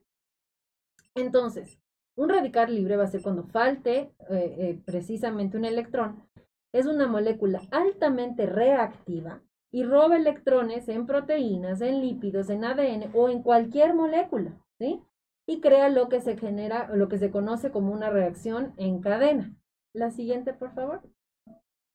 ¿Dónde se producen los radicales libres? Que también ya lo comentamos. Las mitocondrias son fundamentales en la regulación de esta homeostasis o de este equilibrio energético y metabólico. De hecho, durante la respiración mitocondrial se va a consumir el 90% del oxígeno captado por la célula y a su vez se producen la mayor cantidad de radicales libres, pero esto es normal, porque las mitocondrias tienen un complejo sistema de control que limita el daño oxidativo y que garantiza su integridad y su función. Entonces, como ustedes pueden ver ahí, la palabra ROS son los radicales libres al final, este, y que se van a estar generando en este, en este organelo. ¿Pueden pasar la siguiente? Entonces, la pregunta es, y ya también lo comentábamos, ¿Los radicales libres son malos siempre entonces? La respuesta es no. Tienen una función fisiológica en nuestro organismo, incluso miren en qué participan. En la fagocitosis, favorecen la síntesis de colágeno, facilitan la síntesis de prostaglandinas, activan enzimas de la membrana celular, disminuyen la síntesis de catecolaminas, por ejemplo, modifican la biomembrana, favorecen la quimiotaxis, o sea, como ustedes pueden ver, están en, básicamente dando estabilidad. Le pueden pasar a la siguiente. Y entonces, ¿cuál es el problema? Lo que les comentaba, el equilibrio. El equilibrio que tiene que haber entre los antioxidantes y los prooxidantes. Si es que hay un equilibrio, pues no va a sufrir el tejido. El problema es que por lo general estamos hacia la oxidación. Siguiente, por favor. No sé si le hablando para qué. Ah, va a pasar la, la otra. ah, sí, porque creo que hay un delay con, la, con la presentación. Entonces, precisamente como se ve aquí, es este, esta balanza que no tiene un adecuado, eh, una estabilidad adecuada a la que va a generar alteración. Y aquí entonces viene la, la, pregunta, ¿no? De qué es entonces el estrés oxidativo. El estrés oxidativo sería entonces el desbalance, es decir, exceso de radicales libres en un tejido. Ustedes pueden ver ahí la mitocondria y obviamente hay una señalización de redox, que es justamente esto que permite que haya equilibrio. Por otro lado, va a haber disfunción mitocondrial. y va a haber energía, ¿no? exactamente, y va a haber necrosis y va a haber apoptosis. muerte. Que en el tejido hepático que va a generar cicatrización y la cicatrización que es fibrosis. Entonces, toda esta alteración mitocondrial va a estar relacionada con enfermedades y con el envejecimiento también. Incluso hemos escuchado y deben haber escuchado mucho quizás en la audiencia el uso de antioxidantes o de cremas con antioxidantes para el envejecimiento, porque también parte normal del envejecimiento es la oxidación. Pero el punto aquí es qué pasa cuando se relaciona con enfermedad. Siguiente, por favor. Entonces, aquí, bueno, y haciendo un poco de, de, de, lo que ya habíamos comentado, ¿en qué tejidos entonces puede ocurrir estrés oxidativo? La respuesta es en todos pero las macromoléculas este, son el blanco principal. ¿Cuáles son las macromoléculas? Las grandes, es decir, proteínas, carbohidratos, ADN y particularmente los lípidos. Y lo que les comentaba hace un momento, entonces, las biomoléculas más susceptibles a la oxidación son los lípidos, los ácidos grasos. ¿Y de qué estamos hablando en, en el hepatocito? Acumulación de grasa. Entonces es un lugar altamente oxidado, o como una alta oxidación más bien dicho. ¿Le puede pasar a la siguiente? Entonces, la membrana celular obviamente se va a alterar, hay una disminución de mitocondrias y genera, por lo tanto, apoptosis. Y estas especies reactivas de oxígeno entonces se llevan y oxidan a los otros organelos, es una reacción en cadena. Y en esta este, diapositiva que van a ver en un momento, quiero también topar el punto de que el estrés oxidativo no ocurre en una por una sola causa. Creo que la parte fundamental de reconocer esto es que son enfermedades multifactoriales. Entonces, incluso para que se genere estrés oxidativo, hay muchos factores que tienen que ver. Por un lado, yo les encerré en un circulito verde el metabolismo, que es del que estamos hablando, un metabolismo alterado. Pero miren todos los otros factores que se relacionan con estrés oxidativo. La inflamación, por eso si es que está concomitante otras, eh, otras enfermedades. El tabaco es altamente oxidante. La radiación ionizante, la contaminación, eso no sale un poco de nuestro control, pero vivimos en lugares altamente contaminados. Y además la radiación ultravioleta. Entonces, el estrés oxidativo, siguiente por favor, está justamente relacionado con muchas alteraciones que, de las cuales somos presa. ¿Qué podemos sí controlar? Pues el metabolismo. ¿Qué más podemos controlar? La exposición al tabaco. Doctor, ahí también involucras el mismo estado de ánimo. También. la tensión, el estrés cotidiano, la ansiedad, aquello que te lleva al insomnio, el no dormir. Por eso dice, para que estabilices tu metabolismo, Tienes que tener un buen sueño para la recuperación y regeneración celular. Exactamente, de hecho el sueño es uno de los lugares donde más este, se trata de equilibrar la oxidación. Por eso, ¿quién falta cuando hay este insomnio? La melatonina. Y la melatonina es un excelente antioxidante. Digamos de los potencialmente de los más, todos son importantes, pero de los más importantes. Exactamente. Porque regenera. O sea, el, problema que tenemos con la melatonina es un pequeñito espacio. Habitualmente la consideramos como una sustancia, un fármaco, que es generalmente para, bueno, para generar el sueño, cabe señalar. Pero no, hay que entender que la melatonina, desde otro punto de vista, para su buen uso y empleo, va a estar relacionada con un ciclo circadiano de vida. Entonces va a estar liberando desde las 7 o 8 de la noche aproximadamente, si no estoy mal, para volver a reprogramar ese sistema para que deje de, oxidarse. Porque desafortunadamente en la mayoría, y hasta en los eventos eh, médicos, lo toman como una referencia para dormir. No, es para regular un ciclo circadiano y sobre todo para reducir el grado de inflamación y preparar un organismo para su regeneración. Justamente, la melatonina es un regulador del sueño, porque el sueño depende del ciclo circadiano, pero es un regulador. Nosotros tenemos, producimos melatonina. La melatonina incluso disminuye con la edad, es normal. Por eso también uno tiene unos ciclos más cortos de sueño en la noche. O sea, es, digamos, parte de. Entonces es un regulador, pero porque tiene este efecto antioxidante, en gran parte, ¿no? Y justamente con la imagen que pueden ver, es lo que yo les decía, ¿qué hace un antioxidante? Ya vimos que el radical libre es ladrón, ¿no? Y que se roba los electrones. Pero en cambio el antioxidante es generoso. Está hecho para donar electrones y entonces tratar de estabilizar un tejido que de base tiene alteración. Siguiente, por favor. Y además tocas un punto bien interesante porque la gente cuando les damos inductores de, para el sueño, piensan que si se van a hacer de, dependientes o ello. Y yo les digo, ¿quieren ver a alguien mal? Que no duerma bien. Así es. Entonces, siempre les pongo la, la premisa esta y les digo, duerma bien y va a estar bien. Incluso el dormir bien está relacionado con que haya mayor cantidad de leptina. También ah, está relacionado con el sobrepeso. Entonces, dormir bien realmente es un, o sea, es como un reset. Cuando reseteas la compu, así, o sea.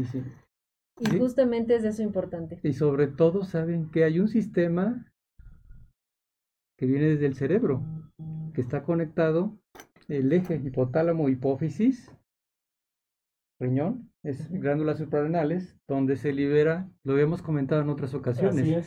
Si una persona está en estrés, sobre todo las 24 horas y menos duerme, generalmente la ansiedad lo va a llevar a eso. Y el cortisol. Los miedos, los pánicos que se están viviendo actualmente, se eleva el cortisol.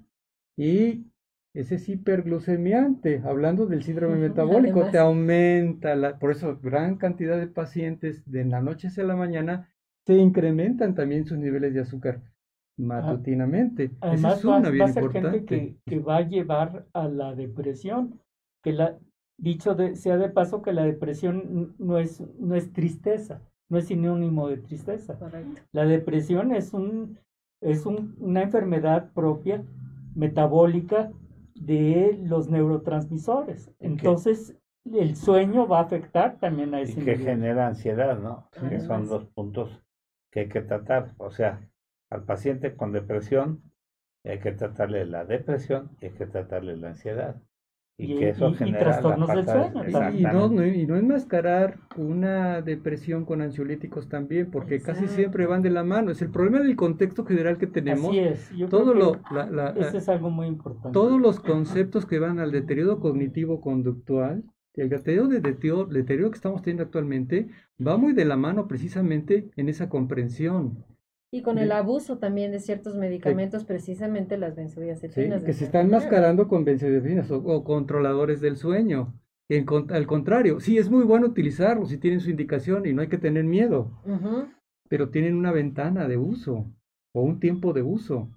No podemos tener a un paciente, sobre todo cuando está eh, de inicio con un cuadro depresivo o un cuadro de ansiedad, enmascarar.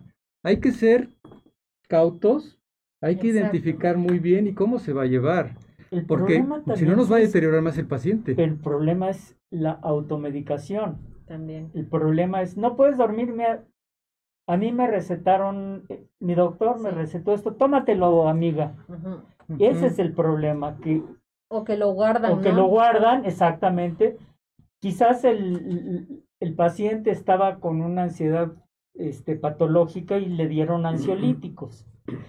Pero en este momento está con un problema depresivo, entonces se va a tomar los ansiolíticos en forma eh, en, por automedicación. Ese es el gran problema. y va a generar tolerancia y va a estar, incrementando las dosis, son más efectos secundarios que beneficios. Y, lo que usted comentaba del deterioro cognitivo, que se ha visto a la, utilización a largo plazo, incluso de demencia-like. Exactamente.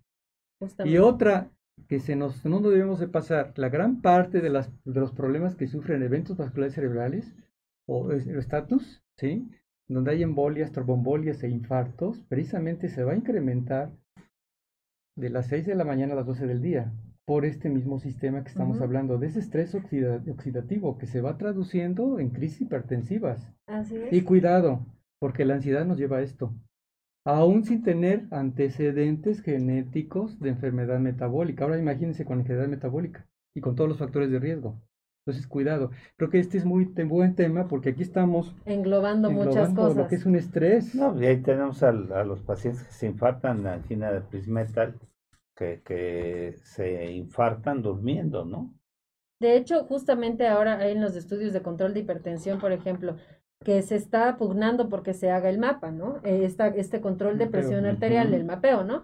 ¿Por qué? Porque los picos de hipertensión, incluso en quienes hayan tenido eventos cerebrovasculares, son en la madrugada. Se ve que son de las 4 a 10 de la mañana. Entonces, entonces ahí incluso muchos antihipertensivos no tienen impacto por su vida media. Y entonces estamos dejando esta ventana de riesgo que pudiera estar relacionada. Sí, el tiempo de vida. Y ahí sin duda como comentaba, si esto tiene ciertos detonantes reconocidos, pero tenemos de base una población que tiene cierta afectación metabólica, pues tenemos que tener mucho más ojo, ¿no?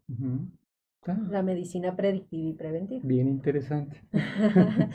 si me puede ayudar con la, con la presentación este, para este, continuar.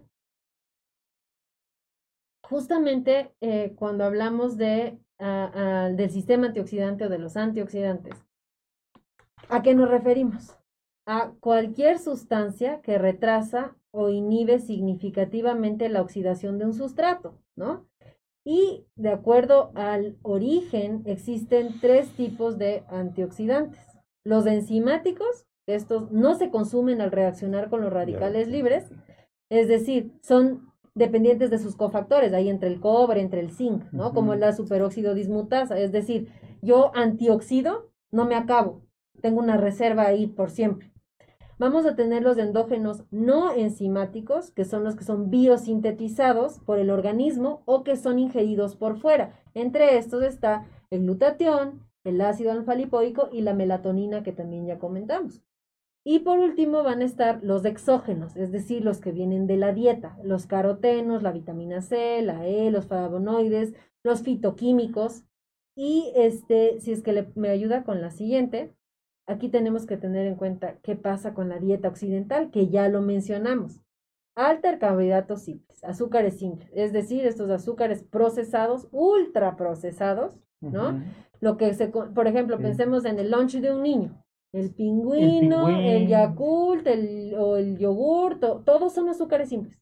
Todo lo que consumen son azúcares simples.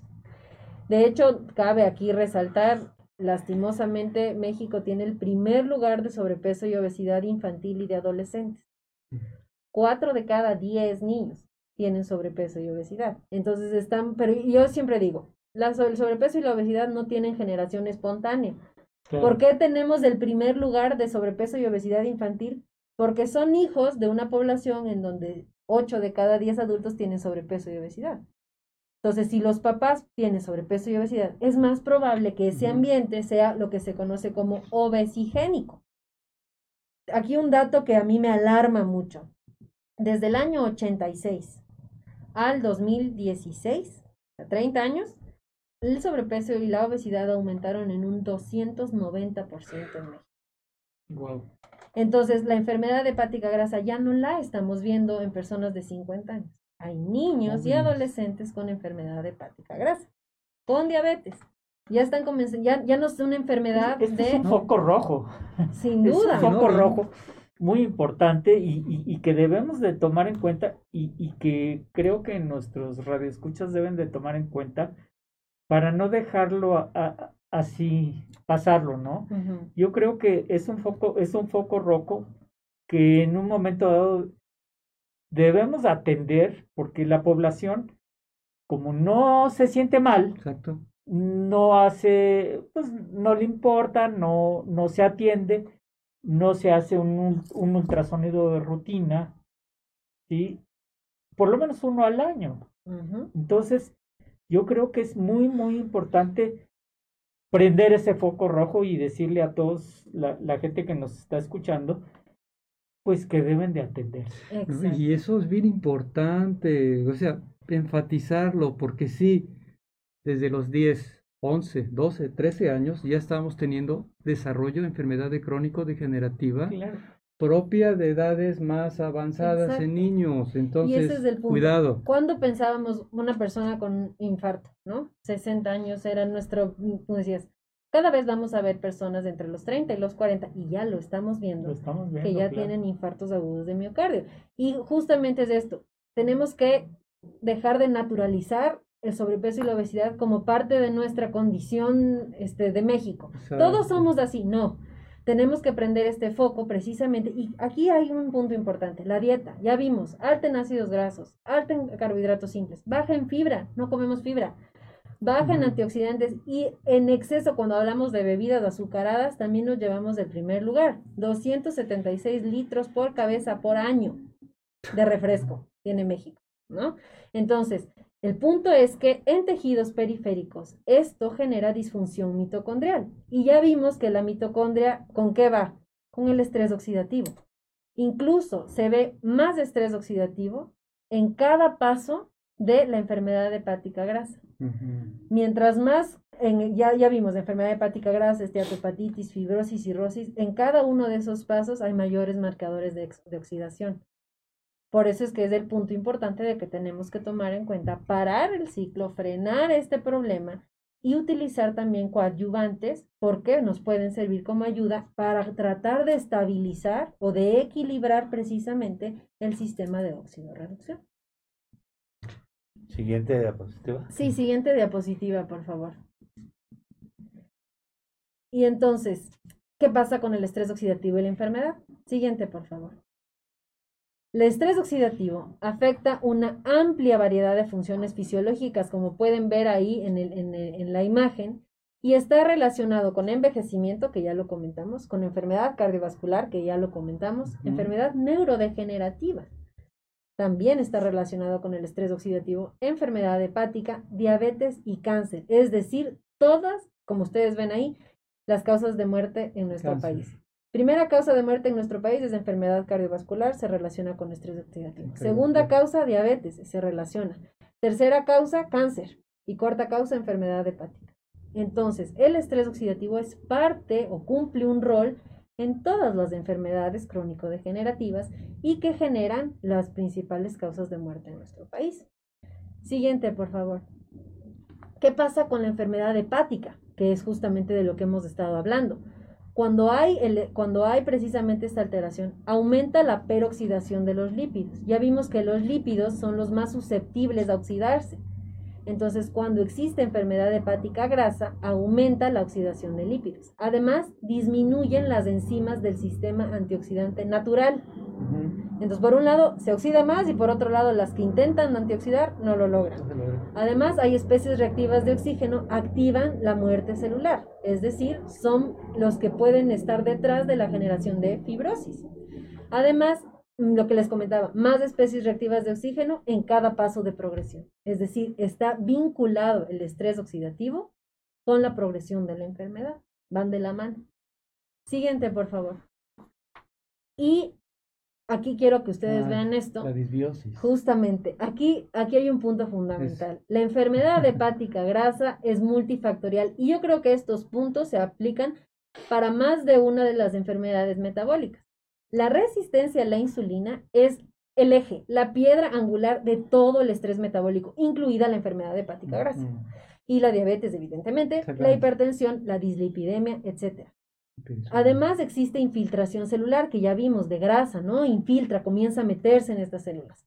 Generan cambios inflamatorios o proinflamatorios, liberan una cantidad de citoquinas inflamatorias, ¿no? Y además, la disbiosis juega un par- una parte fundamental aquí. Y no solo en la enfermedad hepática grasa. En general, la disbiosis se relaciona con estrés metabólico.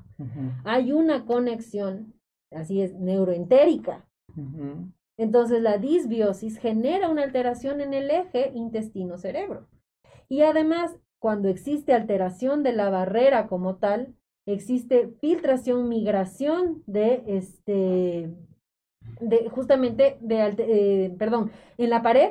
Si es que tenemos alteración en la filtración, vamos a tener el paso de microorganismos, que es la alteración de la filtración, ¿no? De la, de la permeabilidad. Y esto se ha relacionado con la aparición de enfermedad hepática grasa.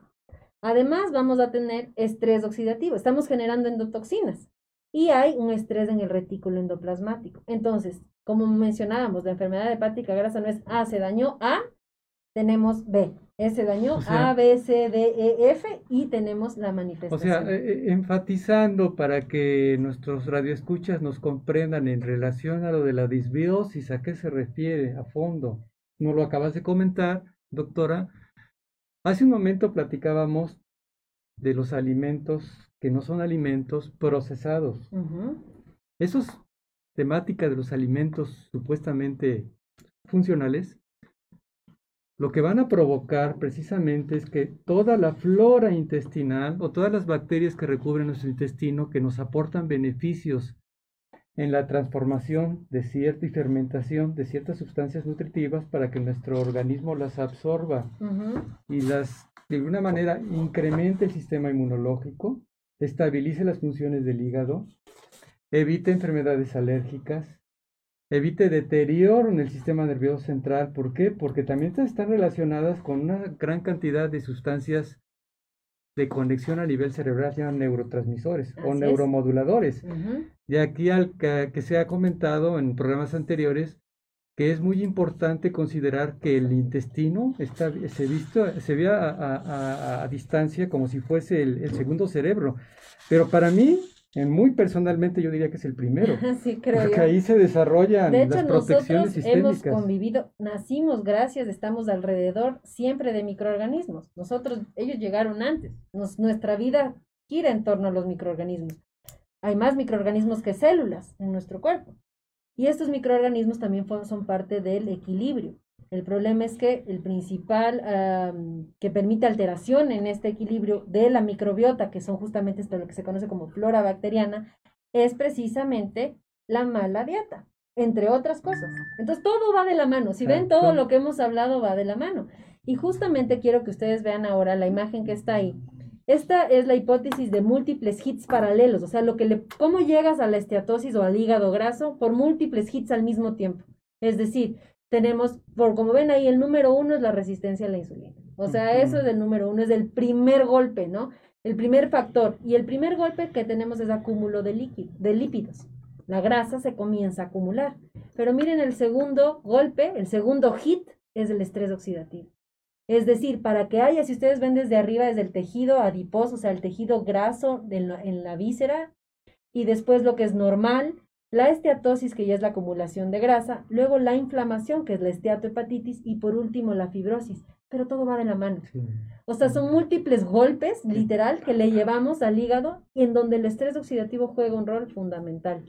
Siguiente, por favor. preguntan que a partir de qué edad se pueden empezar a tomar antioxidantes. A partir, o sea, la recomendación es a partir de los 12 años se pueden ya tener un consumo sin problema de antioxidantes.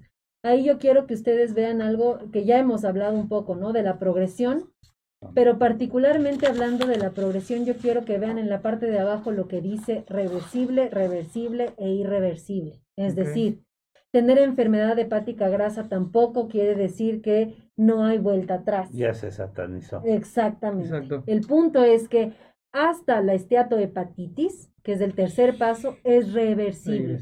El problema es cuando ya vamos hacia ya la degeneración del tejido, porque ese ya no se recupera y llegamos a la cirrosis. Pero el punto clave ahí es que cuando hay diagnóstico de enfermedad hepática grasa o de esteatohepatitis, es reversible, por lo tanto, es justamente donde podemos utilizar, por ejemplo, coadyuvantes como los antioxidantes, ¿no? Le puede pasar a la siguiente, ya casi terminamos. ¿Cuál es el tratamiento de la enfermedad hepática grasa? Y lo comentamos, es la dieta y el ejercicio. Ese es el punto central del tratamiento. Es lo más efectivo, Puede haber resolución del problema porque recordemos que es reversible, evita la progresión e incluso puede haber regresión de la fibrosis. Es decir, los, el cambio de hábitos, el bajar de peso el 5, el 10% es mucho más allá que la salud, de que la estética, que cómo me veo, me veo mejor con 10 kilos menos. Claro, eso es una parte además que creo que no la hemos manejado bien porque siempre bajamos de peso solo por la parte estética. Entonces tenemos que también cambiar el chip a pensar que bajar de peso es salud, es disminuir riesgo de enfermedades, ¿no? No es únicamente vernos bien. Entonces, este es el tratamiento y adyuvantes. Entonces, justamente los antioxidantes se convierten en una opción terapéutica. ¿Le podemos pasar a la siguiente? ¿Qué, ¿Qué, pasa con los tratamientos antioxidantes? Cuando hay estrés oxidativo, ¿no? Este es inducido por ácidos grasos libres, favorece la resistencia a la insulina, hay disfunción mitocondrial y perpetúa el daño de la enfermedad hepática grasa. Entonces, los tratamientos antioxidantes representan una opción terapéutica. Le pueden pasar a la siguiente porque incluso esto ya comentamos. Les decía que hay estos dos que es donde existen más estudios que tienen impacto en la enfermedad, porque hay muchos que se utilizan pero que no han tenido impacto. Por ejemplo, les decía, la silimarina sola, que ha sido utilizada ampliamente y que sigue siendo utilizada, no tiene impacto porque no es absorbida. Entonces no hace un real impacto. ¿Qué pasa, por ejemplo, con la vitamina E? Un excelente antioxidante, pero se restringe, no se puede utilizar en pacientes diabéticos. Tiene restricción, se ha asociado con desarrollo de cierto tipo de cáncer, por ejemplo, prostático. Entonces, también lo que decía, ¿no? Medicina personalizada, para quién sí puede ser una opción. Y les decía, el Silibum marianum, que de hecho viene de una planta que es el cardo mariano, la semilla como tal va a tener estos cuatro componentes, la silibina, la isosilibilina, la silcristina y la silibiadina. Y de estas, la silibina es el complejo más activo. Si es que se le añade con fosfatidilcolina, aumenta su biodisponibilidad 10 veces. Por eso es que aquí sí se ha visto que tiene un efecto que modula la inflamación, modula la fibrogénesis e interfiere en la glucogenólisis y en la gluconeogénesis. Recordemos que ese es otro punto grave de la diabetes, ¿no? ¿Qué está pasando con la gluconeogénesis? Y por otro lado, el ácido alfa-lipoico, que lo que les comentaba es insulino mimético, tiene actividad eh, antiinflamatoria, se absorbe rápido, además tiene un efecto directo en la bioenergética mitocondrial. Recordemos que quien está fallando el sistema es la mitocondria. Entonces necesitamos a alguien que tenga un efecto ahí es quelante de metales y además eleva las concentraciones de glutatión. Por eso se le conoce como el antioxidante universal, porque tiene un impacto en más de una de las rutas, ¿no? ¿Le pasa a la siguiente? Entonces, ¿qué pasa con este complejo que les comentaba yo que se ha estudiado? Favorece la función mitocondrial, mejora la tasa de glutatión reductasa, reacciona con los radicales libres, es decir, dona electrones y evita la activación de mecanismos apoptóticos y fibrogénicos. Entonces puede tener una acción, lo que les decía, el punto es que es coadyuvante. Tenemos que ir de la mano con modificación de hábitos, pero es un muy buen coadyuvante. Es bien potente. Es súper potente. Es de lo mejor que tenemos ahorita. Y el que mejor se, el más biodisponible. Y realmente, si, si, si se, hay que utilizarlo, pero bien utilizado, porque se está desperdiciando su uso. O sea, no hay una buena indicación. Siempre, a ver. Falta de información. Lo, sí, lo que no, lo que nunca se busca, nunca se va a encontrar. Exacto. Y en lo que más piensas, es más frecuente de lo que puedas encontrarte. Exacto. Entonces, creo que estamos ahorita ante un momento en el cual todavía se puede hacer algo en esta población. O sea, el hablar de fibrosis, o sea, no quiere decir que te vas a morir. Eh, o, que, o que el día de mañana te va a dar cáncer. Sí, si no haces caso, el estilo de vida, los hábitos, modificar, esa alimentación es muy importante. Frenarlo. Cambio, cambio, ese sedentarismo, cambiarla, la manera de pensar. Todavía puede, estamos en buen nivel, en buen momento. Yo también creo que es así. Entonces, ¿por qué pensar que esto es catastrófico? O sea, yo lo veo como una ventana de oportunidad. Es muy amplia y aquí es realmente el producto, muy buen producto, ¿sí? nos ofrece mucho. Así y se está desperdiciando. Yo les diría la gran cantidad. ¿sí? Ahora bien, una, una cosa, eh, doctora eh, Emilia, una cosa, una pregunta. ¿Qué nos puedes decir del selenio, que también forma una participación muy importante como antioxidante en relación a la molécula que se está manejando? Justamente, el ácido alfa-lipoico sirve como precursor de selenio y cobre. Entonces, lo que se ha visto es que con el ácido alfa-lipoico le potencia el selenio. El selenio utilizado por fuera, que en algún punto se utilizó, el problema que relaciona muchas veces daba mareo, por ejemplo. Está relacionado con cierto efecto adverso. Entonces, lo que se ve con respecto al selenio es que el ácido alfa-lipoico es suficiente para potenciar la base de selenio que tenemos. Entonces, esa es la gran ventaja que se puede tener con este producto justamente, que, que tiene ácido alfa-lipoico en la cantidad necesaria, ¿no? Y que va a permitir potenciar, recordemos que el selenio, el cobre y el zinc son cofactores de nuestros antioxidantes propios. Entonces, el punto clave aquí es, con buena alimentación, tienes adecuado, no necesitas suplemento de selenio, ni cobre, ni zinc. Entonces, por eso es que la base es cambiar los hábitos. Y si es que con eso además das un das extra ácido alfa-lipoico como fármaco, lo que vas a tener es potenciar la acción de selenio, cobre y zinc. ¿Sí? Este, el, ácido alfa-lipoico, que justo es de quien estábamos hablando, ¿no? Aumenta la, la, absorción de glucosa en tejidos musculares, en los que son sensibles a la insulina y en los que son resistentes a la insulina. Recordemos que se le conoce como un insulino mimético. En pacientes que estamos hablando con estrés metabólico y que muy probablemente tengan resistencia a la insulina, si no ya tienen diabetes mellitus, es un excelente este, bueno, medicamento. Tanto así que en algún punto se le consideraba un efecto adverso que muchas personas requieren modificación en su tratamiento, en su antihiperglucemia.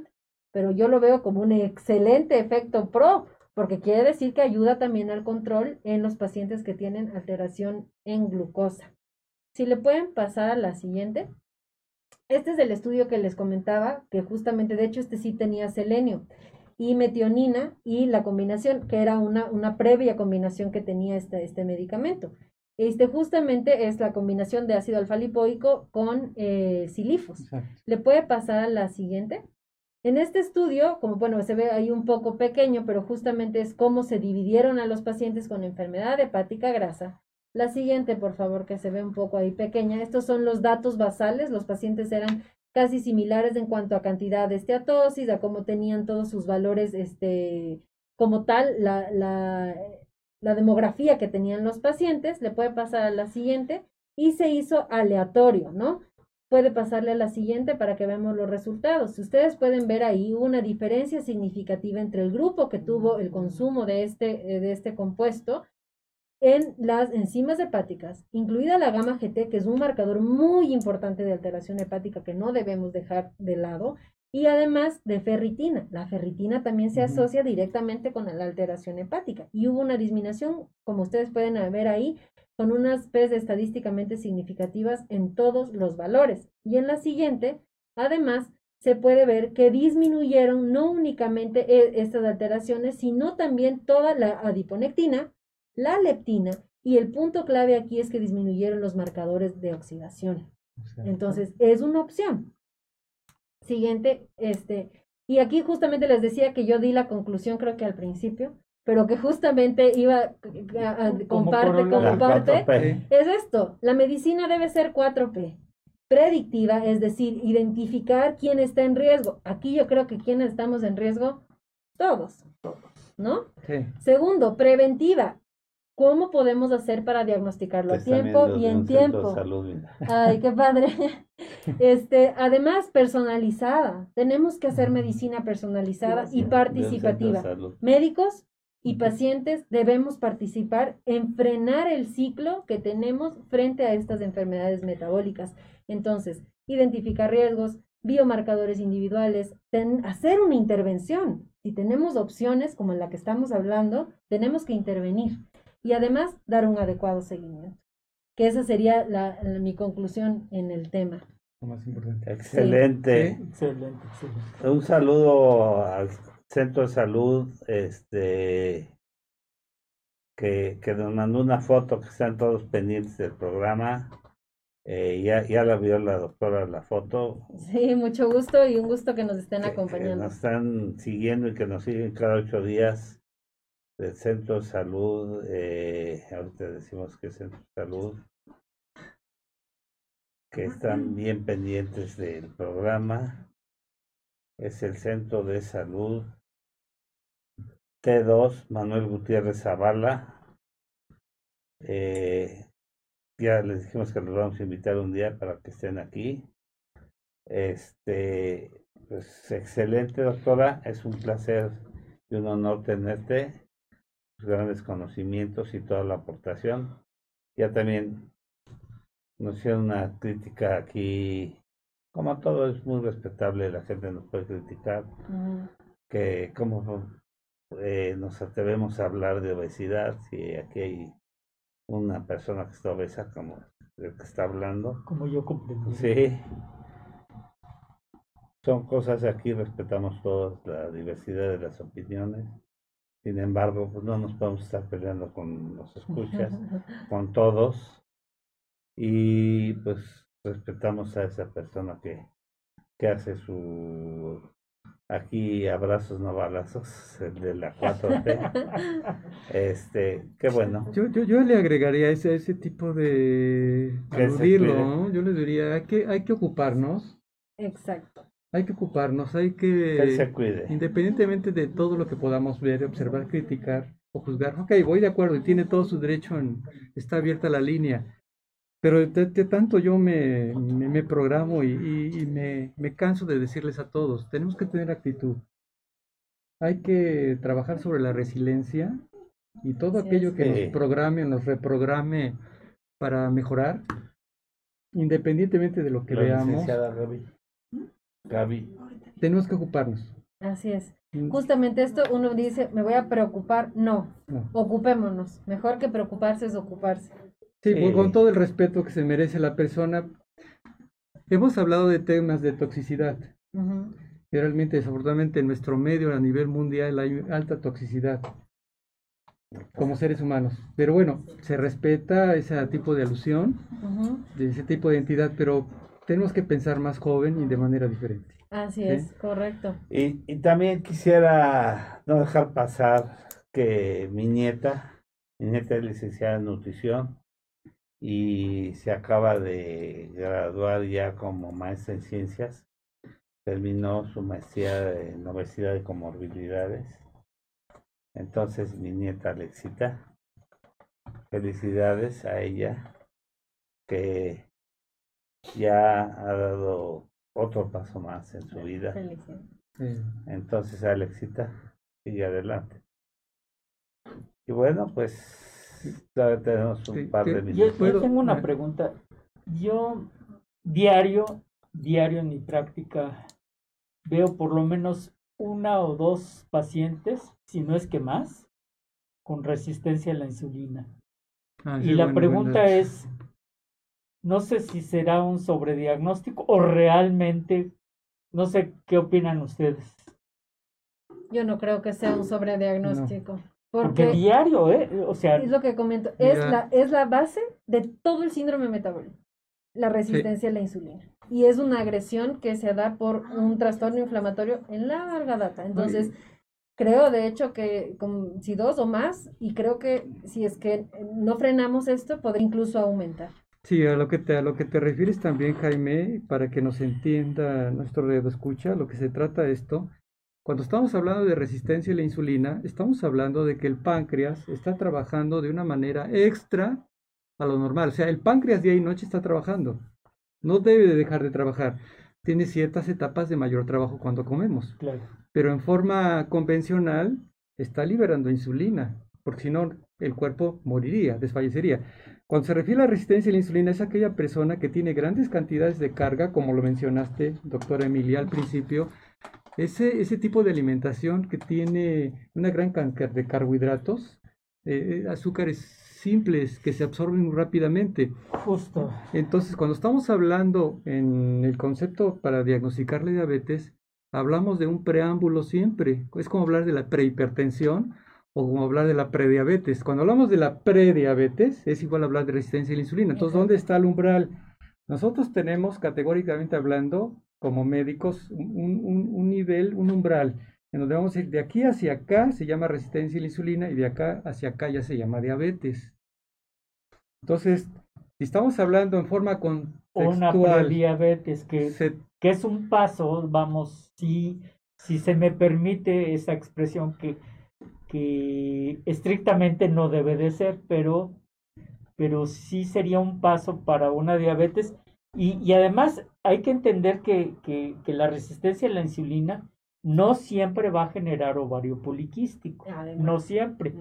O sea, tenemos una variedad de pacientes, unas que sí desarrollan ovario poliquístico, síndrome de Stein-Leventhal, pacientes que tienen hipertricosis, o sea, que tienen eh, vello facial, este, obesidad. Y se, relaciona hasta el hipotiroidismo, hay varios padecimientos. Justamente, y ahí tomando justo lo que comenta doctor, de hablar de la prediabetes, que es esta antesala, que es la antesala a la diabetes. El punto aquí es una cosa, como usted comentaba, hay un umbral que se, que, que, del que se salta y es diabetes. Antes de esto tenemos un periodo en donde el valor no es normal, pero tampoco es un valor alterado. El punto aquí es que eh, a mí me gustan mucho los datos. Este, 16 millones de prediabéticos hay en México actualmente. Y el punto es que el 70% de prediabetes progresa a diabetes. 70%. Entonces, si tenemos que hay muchas personas en esta, en esta antesala y lo que usted comentaba, no hay que, o sea, la glucosa, sin glucosa no viviríamos. La glucosa no es el enemigo, ¿no? Es el exceso, ¿no? Tenemos glucosa y la insulina es, la libera el páncreas y es la llave que permite que la insulina entre a la célula. ¿Qué pasa si es que, por un lado, la insulina comienza a disminuir porque ha trabajado a marchas forzadas desde muy temprano? Se muere el páncreas. Pero por otro lado, cambia la cerradura de la, llave, que es la resistencia a la insulina. Es decir, ya hay insulina, pero la célula se hace indiferente. y lo que da a entender también que se resiste el azúcar a entrar a las células. Es una glucotoxicidad, está sobrenadando. No deja de trabajar. Se llama hiperinsulinismo. Exactamente, y hay aumento de testosterona libre. Y por eso hipertricos. Por eso hipertricos, por eso este caracteres secundarios, ah, ah. acné. La, la este, semana pasada me llegó una paciente de primera vez en el término de su gestación, muy asustada, porque la habían asustado, con 29 kilos de más. Entonces dije, pues hizo muy bien el doctor que te asustó, estás próxima a terminar tu gestación, este, lo más seguro es que va a terminar con una cesárea, pero yo no sé cómo nadie te llevó tu gestación, no tuviste ningún cuidado prenatal, traes un sobrepeso cuando no debe de se promedia entre 9 10 kilos. Eh, 12 cuando mucho, 12, más o menos. Pero, 29 pero 29 sí es, es una grosería. Y lo que antes se pensaba, decían, diabetes gestacional, desaparece el embarazo, este, ya, ahora sabemos que de todas, todas las pacientes se hacen diabéticas. Y, y, ahora también, también es importante señalar, cuando estamos hablando de resistencia a la insulina, ese espacio que antecede a la detonación de la diabetes, que prácticamente ya que más falta. Sabemos que una persona que vive con, con, años con resistencia a la insulina, y tú lo has dicho, doctora, el 70 diga a, diabetes. a diabetes total. Generalmente las personas durante los primeros cinco años que duran con resistencia a la insulina ya hay cambios a nivel de neuropatía diabética. ¿Qué significa? Ya hay degeneración y retinopatía. O sea, no crean que ya cuando llegaron que está debutando como diabético, no, ya tienes lesiones. Y aparte, hay que grabarse eso. el diagnóstico aquí está retrasado. como son silentes, pues justamente es por eso. Y ahí haciendo quizás a lo que comentaban los doctores de las pacientes embarazadas, creo que también tenemos, muchas mujeres piensan, como ya estoy embarazada, ahora sí puedo comer lo que quiera, ¿no? O sea, piensas que es un periodo libre, como que puedo subir de peso sin problema. O comer por dos. Que... O comer por dos. y entonces ahí el punto, eso, eso justo es cambiar la mentalidad, ¿no? El chip ese, de más bien, y, de, y de más bien nosotros, desde la parte de educación, decir, puedes incluso programar el riesgo de enfermedades de tu hijo. Yo creo que como mamá, realmente puedes cambiar un switch cuando no te hablan de ti, no es bajar el peso por ti, es bajar el peso o mantener porque tú estás programando la información de tu hijo hay datos claves. Mamás con sobrepeso y obesidad, el, la, la, chance de que su hijo tenga sobrepeso y obesidad y diabetes en el adulto se cuadriplica por la programación. Entonces, creo que es también en cierta manera decir, no es por un daño para ti que aparte tú, tú puedes creer que es pasajero. Estás programando la vida de tu hijo. y, sobre todo aquí el tema de la ginecología. Tú, Jaime, que eres el experto en esto, sabemos de antemano que todas las madres, volvemos a repetir lo mismo, que durante el embarazo tienen sobrepeso, hay gran compromiso en sufrimiento fetal. ¿Qué significa? A veces podemos tener niños que nacen con peso bajo. Y todos los niños, hay estudios, en niños que nacen con peso bajo, el potencial posterior en años son niños que pueden desarrollar precisamente sobrepeso, obesidad mórbida, hipertensión arterial e infarto. Es por, justamente es por la programación. Como el feto tiene restricción de crecimiento intrauterino, que muchas veces está relacionada con alteración placentaria, los genes se programan en modo supervivencia. Lo que me llega, lo utilizo. Pero esa programación queda por siempre. Entonces, esos niños, lo que comen, lo metabolizan. Lo que, lo que quieren por eso es que tienen mayor riesgo de resistencia a la insulina, sobrepeso y obesidad en el adulto. Incluso actualmente se sabe que los niños con bajo peso al nacer, con restricción de crecimiento, que hacen el famoso catch-up los primeros dos años, si es que es muy acelerado, tienen mayor riesgo de sobrepeso, obesidad y diabetes, que aparte uno los ve chiquitos y les quieres como tratar de suplementar. el problema es que eso se al final se va a traducir en alteración sí, entonces estamos hablando de los extremos de la vida, un niño, las macrosomías, el sobrepeso. Y ¿A partir de cuántos kilos es Jaime? Un, Podríamos llamar un bebé que tiene que es, que es, que es macrosómico, no, no necesariamente es un bebé bien alimentado. De hecho, un macrosómico puede nacer desnutrido.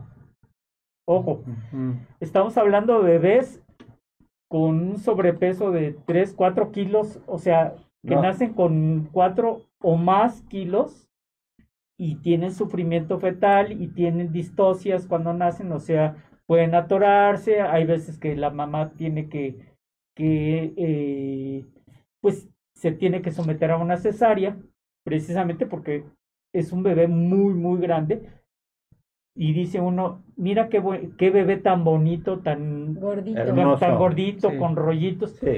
Cuando realmente ese bebé macrosómico puede ser un bebé desnutrido. es que hay que cambiar el concepto de peso alto y nutrición. Y nutrición, exactamente. Acabo de ver un, pequeño que de cinco meses, con nueve kilos, que nació con prematurez de dos kilos doscientos gramos entonces le dieron, y con ahora el boom de leches que hay, entonces le dije, el niño tiene problemas ya de obesidad, pues ya olvídense de que el niño necesita leches especializadas, porque el niño ya está pesando lo de un año de edad y tiene cinco meses. Yo creo que de lo más importante que podemos, hemos pasado por incluso desde la etapa prenatal hasta el adulto, ¿no? Pasamos por la infancia, los adolescentes. Creo que el punto clave aquí es entender que el estrés metabólico afecta a todos y que es una alteración progresiva. Por lo tanto, lo que tenemos que hacer es en, este progreso ponerle una pausa, un alto a tiempo. Y marcar Y aquí que estamos de todas las especialidades. Sí. En ginecología lo tienen que hacer, en, en- en medicina interna se tiene que hacer, en pediatría se tiene que hacer, en genética lo tenemos que hacer. Claro. En cada una de nuestras áreas debemos ir frenando el ciclo. No, llegó por dolor y solo voy a tratar eso. No, llegó por dolor, pero tiene sobrepeso, obesidad y dislipidemia. Ah, o sea, verlo de una Pero manera ta- y más también global. marcar, como al principio lo habíamos comentado, Bueno, no se vayan con el concepto de que el que tiene sobrepeso y obesidad extrema sí, es exclusivo de este problema de hígado graso. También Hay, saludos Sí, del no, Centro de Especialidades de personas Diabetes, delgadas. también de, de salubridad. Personas delgadas. Quisiera, quisiera abrir sí, una invitación de- para que nos hablases en otra ocasión de, No, de la sí cuestión del desarrollo genético en la infancia. De todo esto que implica el, niño obeso. Con Es muy interesante. Podemos verlo desde la programación Sí. hasta niños y adolescentes. Con todo gusto, más bien, que, muchas que- gracias. que- tuviésemos la oportunidad. Es muy interesante tus conocimientos, tu presencia muy agradable. Yo, con todo respeto. ¿Y tu esposo qué especialidad tiene? Mi esposo no es médico, mi esposo Ah, ¿no? es estilista, nada que ver con la medicina. Malvado, no lo robaste. no, es una mujer muy preparada. Y conoce a un gran amigo mío con el que participé en la universidad mucho tiempo, Marco Torres Carmona. Gracias. que es genetista también. Este, compartimos mucho tiempo eh, la materia de diagnóstico y patología en la Universidad Tecnológica.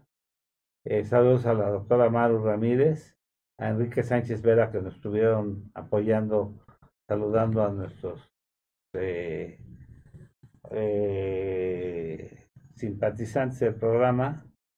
Tengo mucha resiliencia, gracias a Dios, no me eh, ofendo con las gentes que nos quieren ofender. Gracias.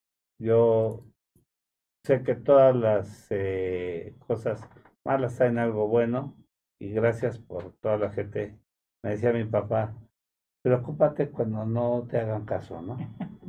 Entonces, gracias a ello. pues, Quedaron varias aquí. preguntas Hay aquí el muchas tintero, preguntas. Yo no sé si Del Se tamal. las- se las Yo vamos creo a que ya pasar. no. La del tamal, aquí está. La del tamal, este, Marta pregunta este, si es normal que a raíz del embarazo exista o desarrolle algún problema con el hígado.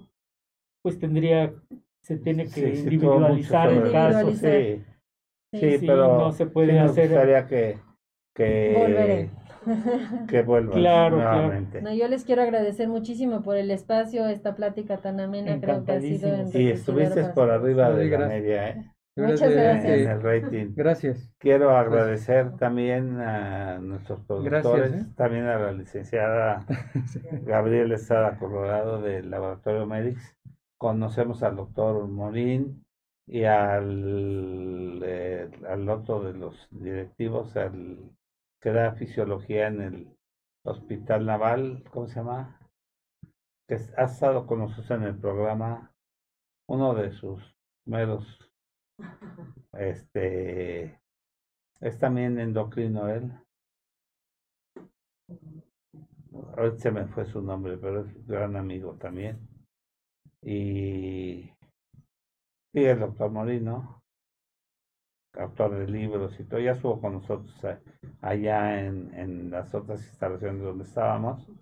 Y darle las gracias a Sai, a Jesús, que nos producen, a Alejandro, que nos ayudan en el soporte técnico y a toda la gente que hace posible la realización de este programa, que están detrás de esto, y a Cabil Iluminación, que nos hace favor de patrocinarnos y, obsequiarnos esta iluminación, que están en Dolores 39D, teléfono 55 15 43 59 32 su correo cabililuminación arroba gmail.com, iluminación para todo tipo de espacios. Muchas gracias. Y a toda la gente que nos hace favor de escucharnos, que tengan un excelente día y un mejor fin de semana. Ya la próxima semana vienen las fiestas patrias, A Pues, cuidarnos, a cuidarse. Así es. a moderarnos y a cuidarnos. y a Maru Ramírez, a todo el Centro de Sí, sí. Especialidades Diabéticas. Con bolillo. Este, La torta de tamal. y ya, ya, para la próxima semana está Ana Cerón, ¿verdad? La erotóloga Ana Cerón. Te invitamos a que la veas una de las cinco mejores erotólogas del mundo. Perfecto, con gusto. Y si gustas venir, bueno, se pone esto candente, es un excelente programa.